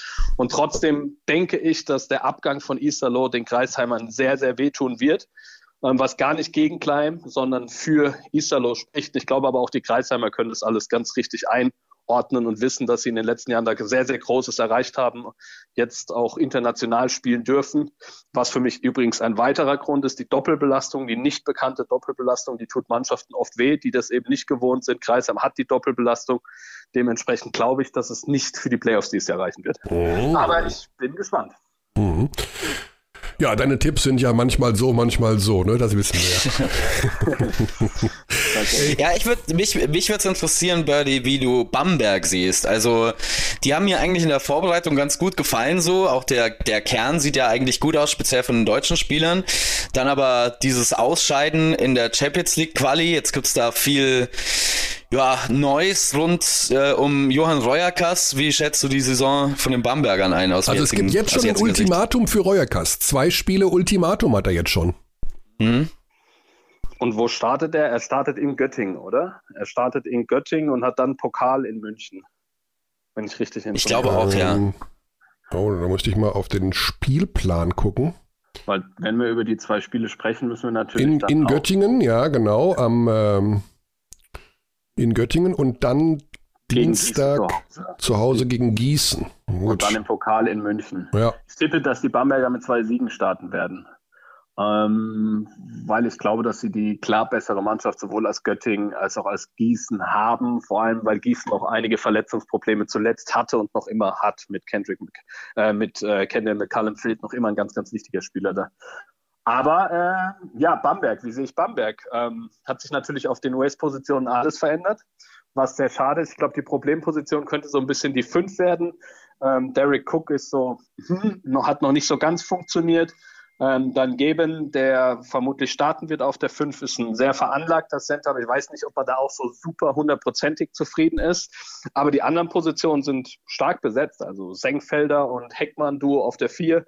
Heckmann, der auch die 3 spielen kann, der sich in der Vorbereitung hervorragend präsentiert hat. Ähm, die Bamberger sind für mich, was die deutschen Positionen angeht, eine der stärksten Mannschaften überhaupt mit Senkfelder, mit Heckmann, mit Ogbe, äh, mit Lockhart. Lockhart. Das sind richtig, richtig gute deutsche Spieler. Und bei den US-Amerikanern muss man einfach, einfach so ein bisschen, ein bisschen abwarten. Ähm, Travis Simpson kennen wir alle aus der BBL, der hat meistens in der Prosa Arena sehr, sehr gut gespielt. Ähm, allerdings für Fechter, jetzt muss er das für Bamberg machen. Das ist mhm. natürlich jemand, der eskalieren kann, aber der dir auch mal ein 1 von 12 Spiel geben kann. Der ist ziemlich streaky. Justin Robinson bin ich extrem von überzeugt. Ich glaube, das ist ein Point Guard, der ihn sehr, sehr gut tun wird. Und als Gegenstück dazu, äh, Ferrari haben sie ja noch einen Point Guard geholt. Das ist so ein Little Steve Nash, so ein Steve Nash für ganz, ganz arme, aber jemand, der den Ball extrem gut bewegt, super Pick and Roll läuft. Ähm, das ist schon eine gute Mannschaft. Also muss man wirklich sagen, ich glaube, die Bamberger werden auch davon extrem profitieren, mehr als andere, dass sie die Heimfans wieder mit dabei haben. Und äh, dementsprechend glaube ich, wird es irgendwas zwischen Platz 5 und 8. Vor allem würde ich sie jetzt höher einschätzen, weil sie nicht mehr die Doppelbelastung international haben. Also ja. für die BBL höher einschätzen. Was äh, für den Verein und äh, ja schon so für solche Wellen gesorgt hat, dass sie erst einmal den Trainer auf den äh, heißen Stuhl gesetzt haben. Also da ja, geht's mit maximaler Unruhe in die neue Saison. Das ist natürlich nicht positiv. Also die Vorbereitung, ich glaube, Basti, du hast gerade gesagt, war gut. Allerdings haben da bei den Gegnern auch häufiger mal so ein paar Schlüsselspieler gefehlt. Deshalb darf man das, glaube ich, nicht überbewerten. Ähm, dann hat man bei der Quali hat man natürlich eigentlich alles im Griff und führt mit 20, 27, äh, nach 27 Minuten und gibt alles wieder her. Also es hat mich auch überrascht, aber von außen ist es immer schwer zu beurteilen, was da vielleicht auch sonst noch ist. Keine Ahnung. Ähm, ist natürlich nicht sonderlich positiv, ja. dass da gleich so ein Ultimatum gestellt wird. Blick an die Tabellenspitze, die üblichen Verdächtigen, die Bayern mit einem Riesenkader, die Berliner haben und jetzt aber zu Saisonbeginn, die Bayern, da gibt es auch ein bisschen Corona-Probleme, die Berliner haben Verletzungsprobleme auf der 5, das erste Jahr nach Aito. Äh, siehst du die beiden trotzdem vorne? Wird da Ludwigsburg-Oldenburg auch wieder mit reinlaufen? Sind das die ersten vier in der Abschlusstabelle? Also wir wollen ja nicht um heißen Brei reden. Die Bayern werden Meister, sage ich. Ähm, mhm. Für mich haben die Bayern sich also für den nationalen Wettbewerb erheblich verstärkt, ähm, sind auch stärker für mich besetzt als Alba Berlin. Ähm, Berlin hat erneut so einen kleineren, also Berlin hat ein unheimlich gefestigtes Konstrukt in sich. Allerdings haben sie vom Kader her letzten Sommer schon äh, was auffangen müssen, was sie super gemacht haben. Mit Granger, mit Fontecchio, mit Lammers. Jetzt sind allerdings da wieder, zum Beispiel Fontecchio und Lammers sind weg, Giffey ist weg. Das heißt, da ist wieder so ein bisschen was weggebrochen. Ähm, ich weiß nicht, ob jetzt Sosman, äh, Tamir Platt, ob die das alles so wieder auffangen können, auch ohne Aito. Bei Berlin habe ich ein paar Fragezeichen. Wir wünschen uns natürlich alle, dass das wieder ein super spannender Meisterschaftskampf wird. Traue ich den Berlinern auch zu. Ich sehe die Bayern aber stärker besetzt und ich glaube, nach zwei Berliner Meistertiteln in Folge, äh, das ist nicht zu vereinbaren mit dem, mit dem, mit der Einstellung der Bayern. Ja, du meinst ja, natürlich nicht Lemers, sondern Siever wahrscheinlich, der weg ist, aber äh, ja. Fontecchio und Granger sind beide zu ja. Baskonia gegangen und äh, Ben Lemmers ist noch da, ist allerdings momentan verletzt. Jetzt haben wir vorhin Per Günther äh, in der Leitung gehabt, der hat auch so ein bisschen gesagt, ja, vielleicht ist das ja mal das Jahr, wo Alba schwächelt. Ich persönlich sehe aber so ein bisschen Zweifel, ob dann tatsächlich Ulm das Team wäre, das da reinstoßen könnte. Ähm, wie siehst du die Kaderzusammenstellung da? Bei Ratio vom Ulm jetzt? Genau. Ja, spannend. Also natürlich wieder Top-Verstärkung, das muss man ganz bestimmt sagen. Ähm, haben da natürlich wieder einen guten Job gemacht, gerade mit Cristiano Felicio jemanden geholt, ähm, der schon bewiesen hat, dass er auch auf hohem BBL, äh, hohen NBA-Level sogar agieren kann. Mit den Chicago Bulls in den Playoffs gewesen, da durchaus auch äh, Spielzeit bekommen. Auch sonst haben sie sich natürlich intelligent wieder auf den deutschen Positionen mit Herkenhoff, mit Jallo äh, verstärkt. Ich glaube, das waren sehr, sehr gute Transfers. Ähm, dann gibt es so ein paar Wundertüten. Christian weiß ich nicht so recht. Äh, ich war nie der allergrößte Fan von ihm. Ich glaube, das wird ein ähm, absoluter Keyspieler für Ulm, äh, wie er einschlagen wird. Ähm, da muss man so ein bisschen abwarten. Plasm Game ist natürlich jemand, der vermutlich die oder viel Verantwortung übernehmen wird, was das Scoring angehen wird. Das zeigt sich jetzt auch schon in der Vorbereitung, wo sie jetzt, meine ich, gestern oder vorgestern sogar einen Partisan Belgrad geschlagen haben. Ja, genau, was ja, in Athen. toller Erfolg ist. Äh, ich glaube, Oldenburg und Ulm können Berlin schon angreifen, ja. Das kann ich mir schon vorstellen, dass das durchaus möglich ist. Okay. Also Meister haben wir geklärt, Playoffs haben wir auch geklärt. Wer steigt ab? Ganz kurz. Boah, das ist immer sehr, sehr, sehr, sehr schwer äh, da zu sagen, wer absteigt. Also da können natürlich einige Mannschaften dazu, ganz bestimmt Aussteiger Heidelberg, die müssen ganz sicher äh, hart gegen den Abstieg kämpfen, ähm, aber auch Mannschaften, Fraport Skyliners, den Kader, da habe ich auch meine Bedenken, ob das so ausreicht. Mhm. Ähm, Gießen sehe ich eigentlich stärker besetzt mit einem fitteren John Bryant, wie man hört. Ähm, okay die können sicherlich auch dazu. Und dann lauter so Teams wie MBC, bei Göttingen muss man mal abwarten. Also da gibt es schon einige Mannschaften, die, die da sicherlich unten äh, in der Tabelle zu finden sein werden. Ja. ja, John Bryan hat ja hier im Podcast angekündigt vor einigen Monaten, dass er so fit zurückkommen wird wie noch nie zuvor, dass das sein Sommer wird. Wir sind da sehr drauf gespannt. Ja. Birdie, ganz lieben Dank. Äh, wir sehen uns am Sonntag. Du wirst unser Experte sein beim Kurzzeit-Live-Spiel Bayern gegen Ulm. Tip-off, ja. wenn die Prognose zur Bundestagswahl kommt. Ich weiß, du hast Briefwahl gemacht. Hast du den Brief schon eingeworfen? Nee, den habe ich noch nicht eingeworfen. Birdie, alles Gute. Bis Sonntag. Und äh, schön brav vorbereiten, aber wir haben schon gehört, du bist schon auf dem aktuellsten Stand. Wie nicht anders zu erwarten. Heiß auf die Saison. 12 von 10 Punkten. So sieht's aus. Bis dann. Ciao, ciao. Alles klar. Cheerio. So, ja, meine Güte, jetzt haben wir aber wirklich, also jetzt haben wir schon wirklich sehr lang gequatscht hier. Jetzt müssen wir tatsächlich runter vom Hof. Geht nicht anders, Basti, wir müssen hier raus jetzt.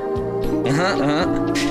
Ja, ich werde noch viel Spaß damit haben, ähm, alles hier rauszuschneiden aus der Folge, was da nicht reingehört. Aber so viel ist es, glaube ich, gar nicht. Und doch, wir haben einen Block, der muss komplett raus. Aber äh, ansonsten ist das ja wirklich äh, viel Inhalt gewesen. Viel länger als geplant, aber so ist das manchmal. Ich weiß nicht, ob wir unseren Rekord knacken von einer Stunde 52, aber eventuell. Hm, es könnte schon knapp könnte werden. es knapp es werden in der Hinsicht. Es ist 11.11 Uhr, Jacke Zeit. Hast du, noch einen, hast du noch einen Witz zum Schluss? Oh, da bin ich aber heute gar nicht vorbereitet.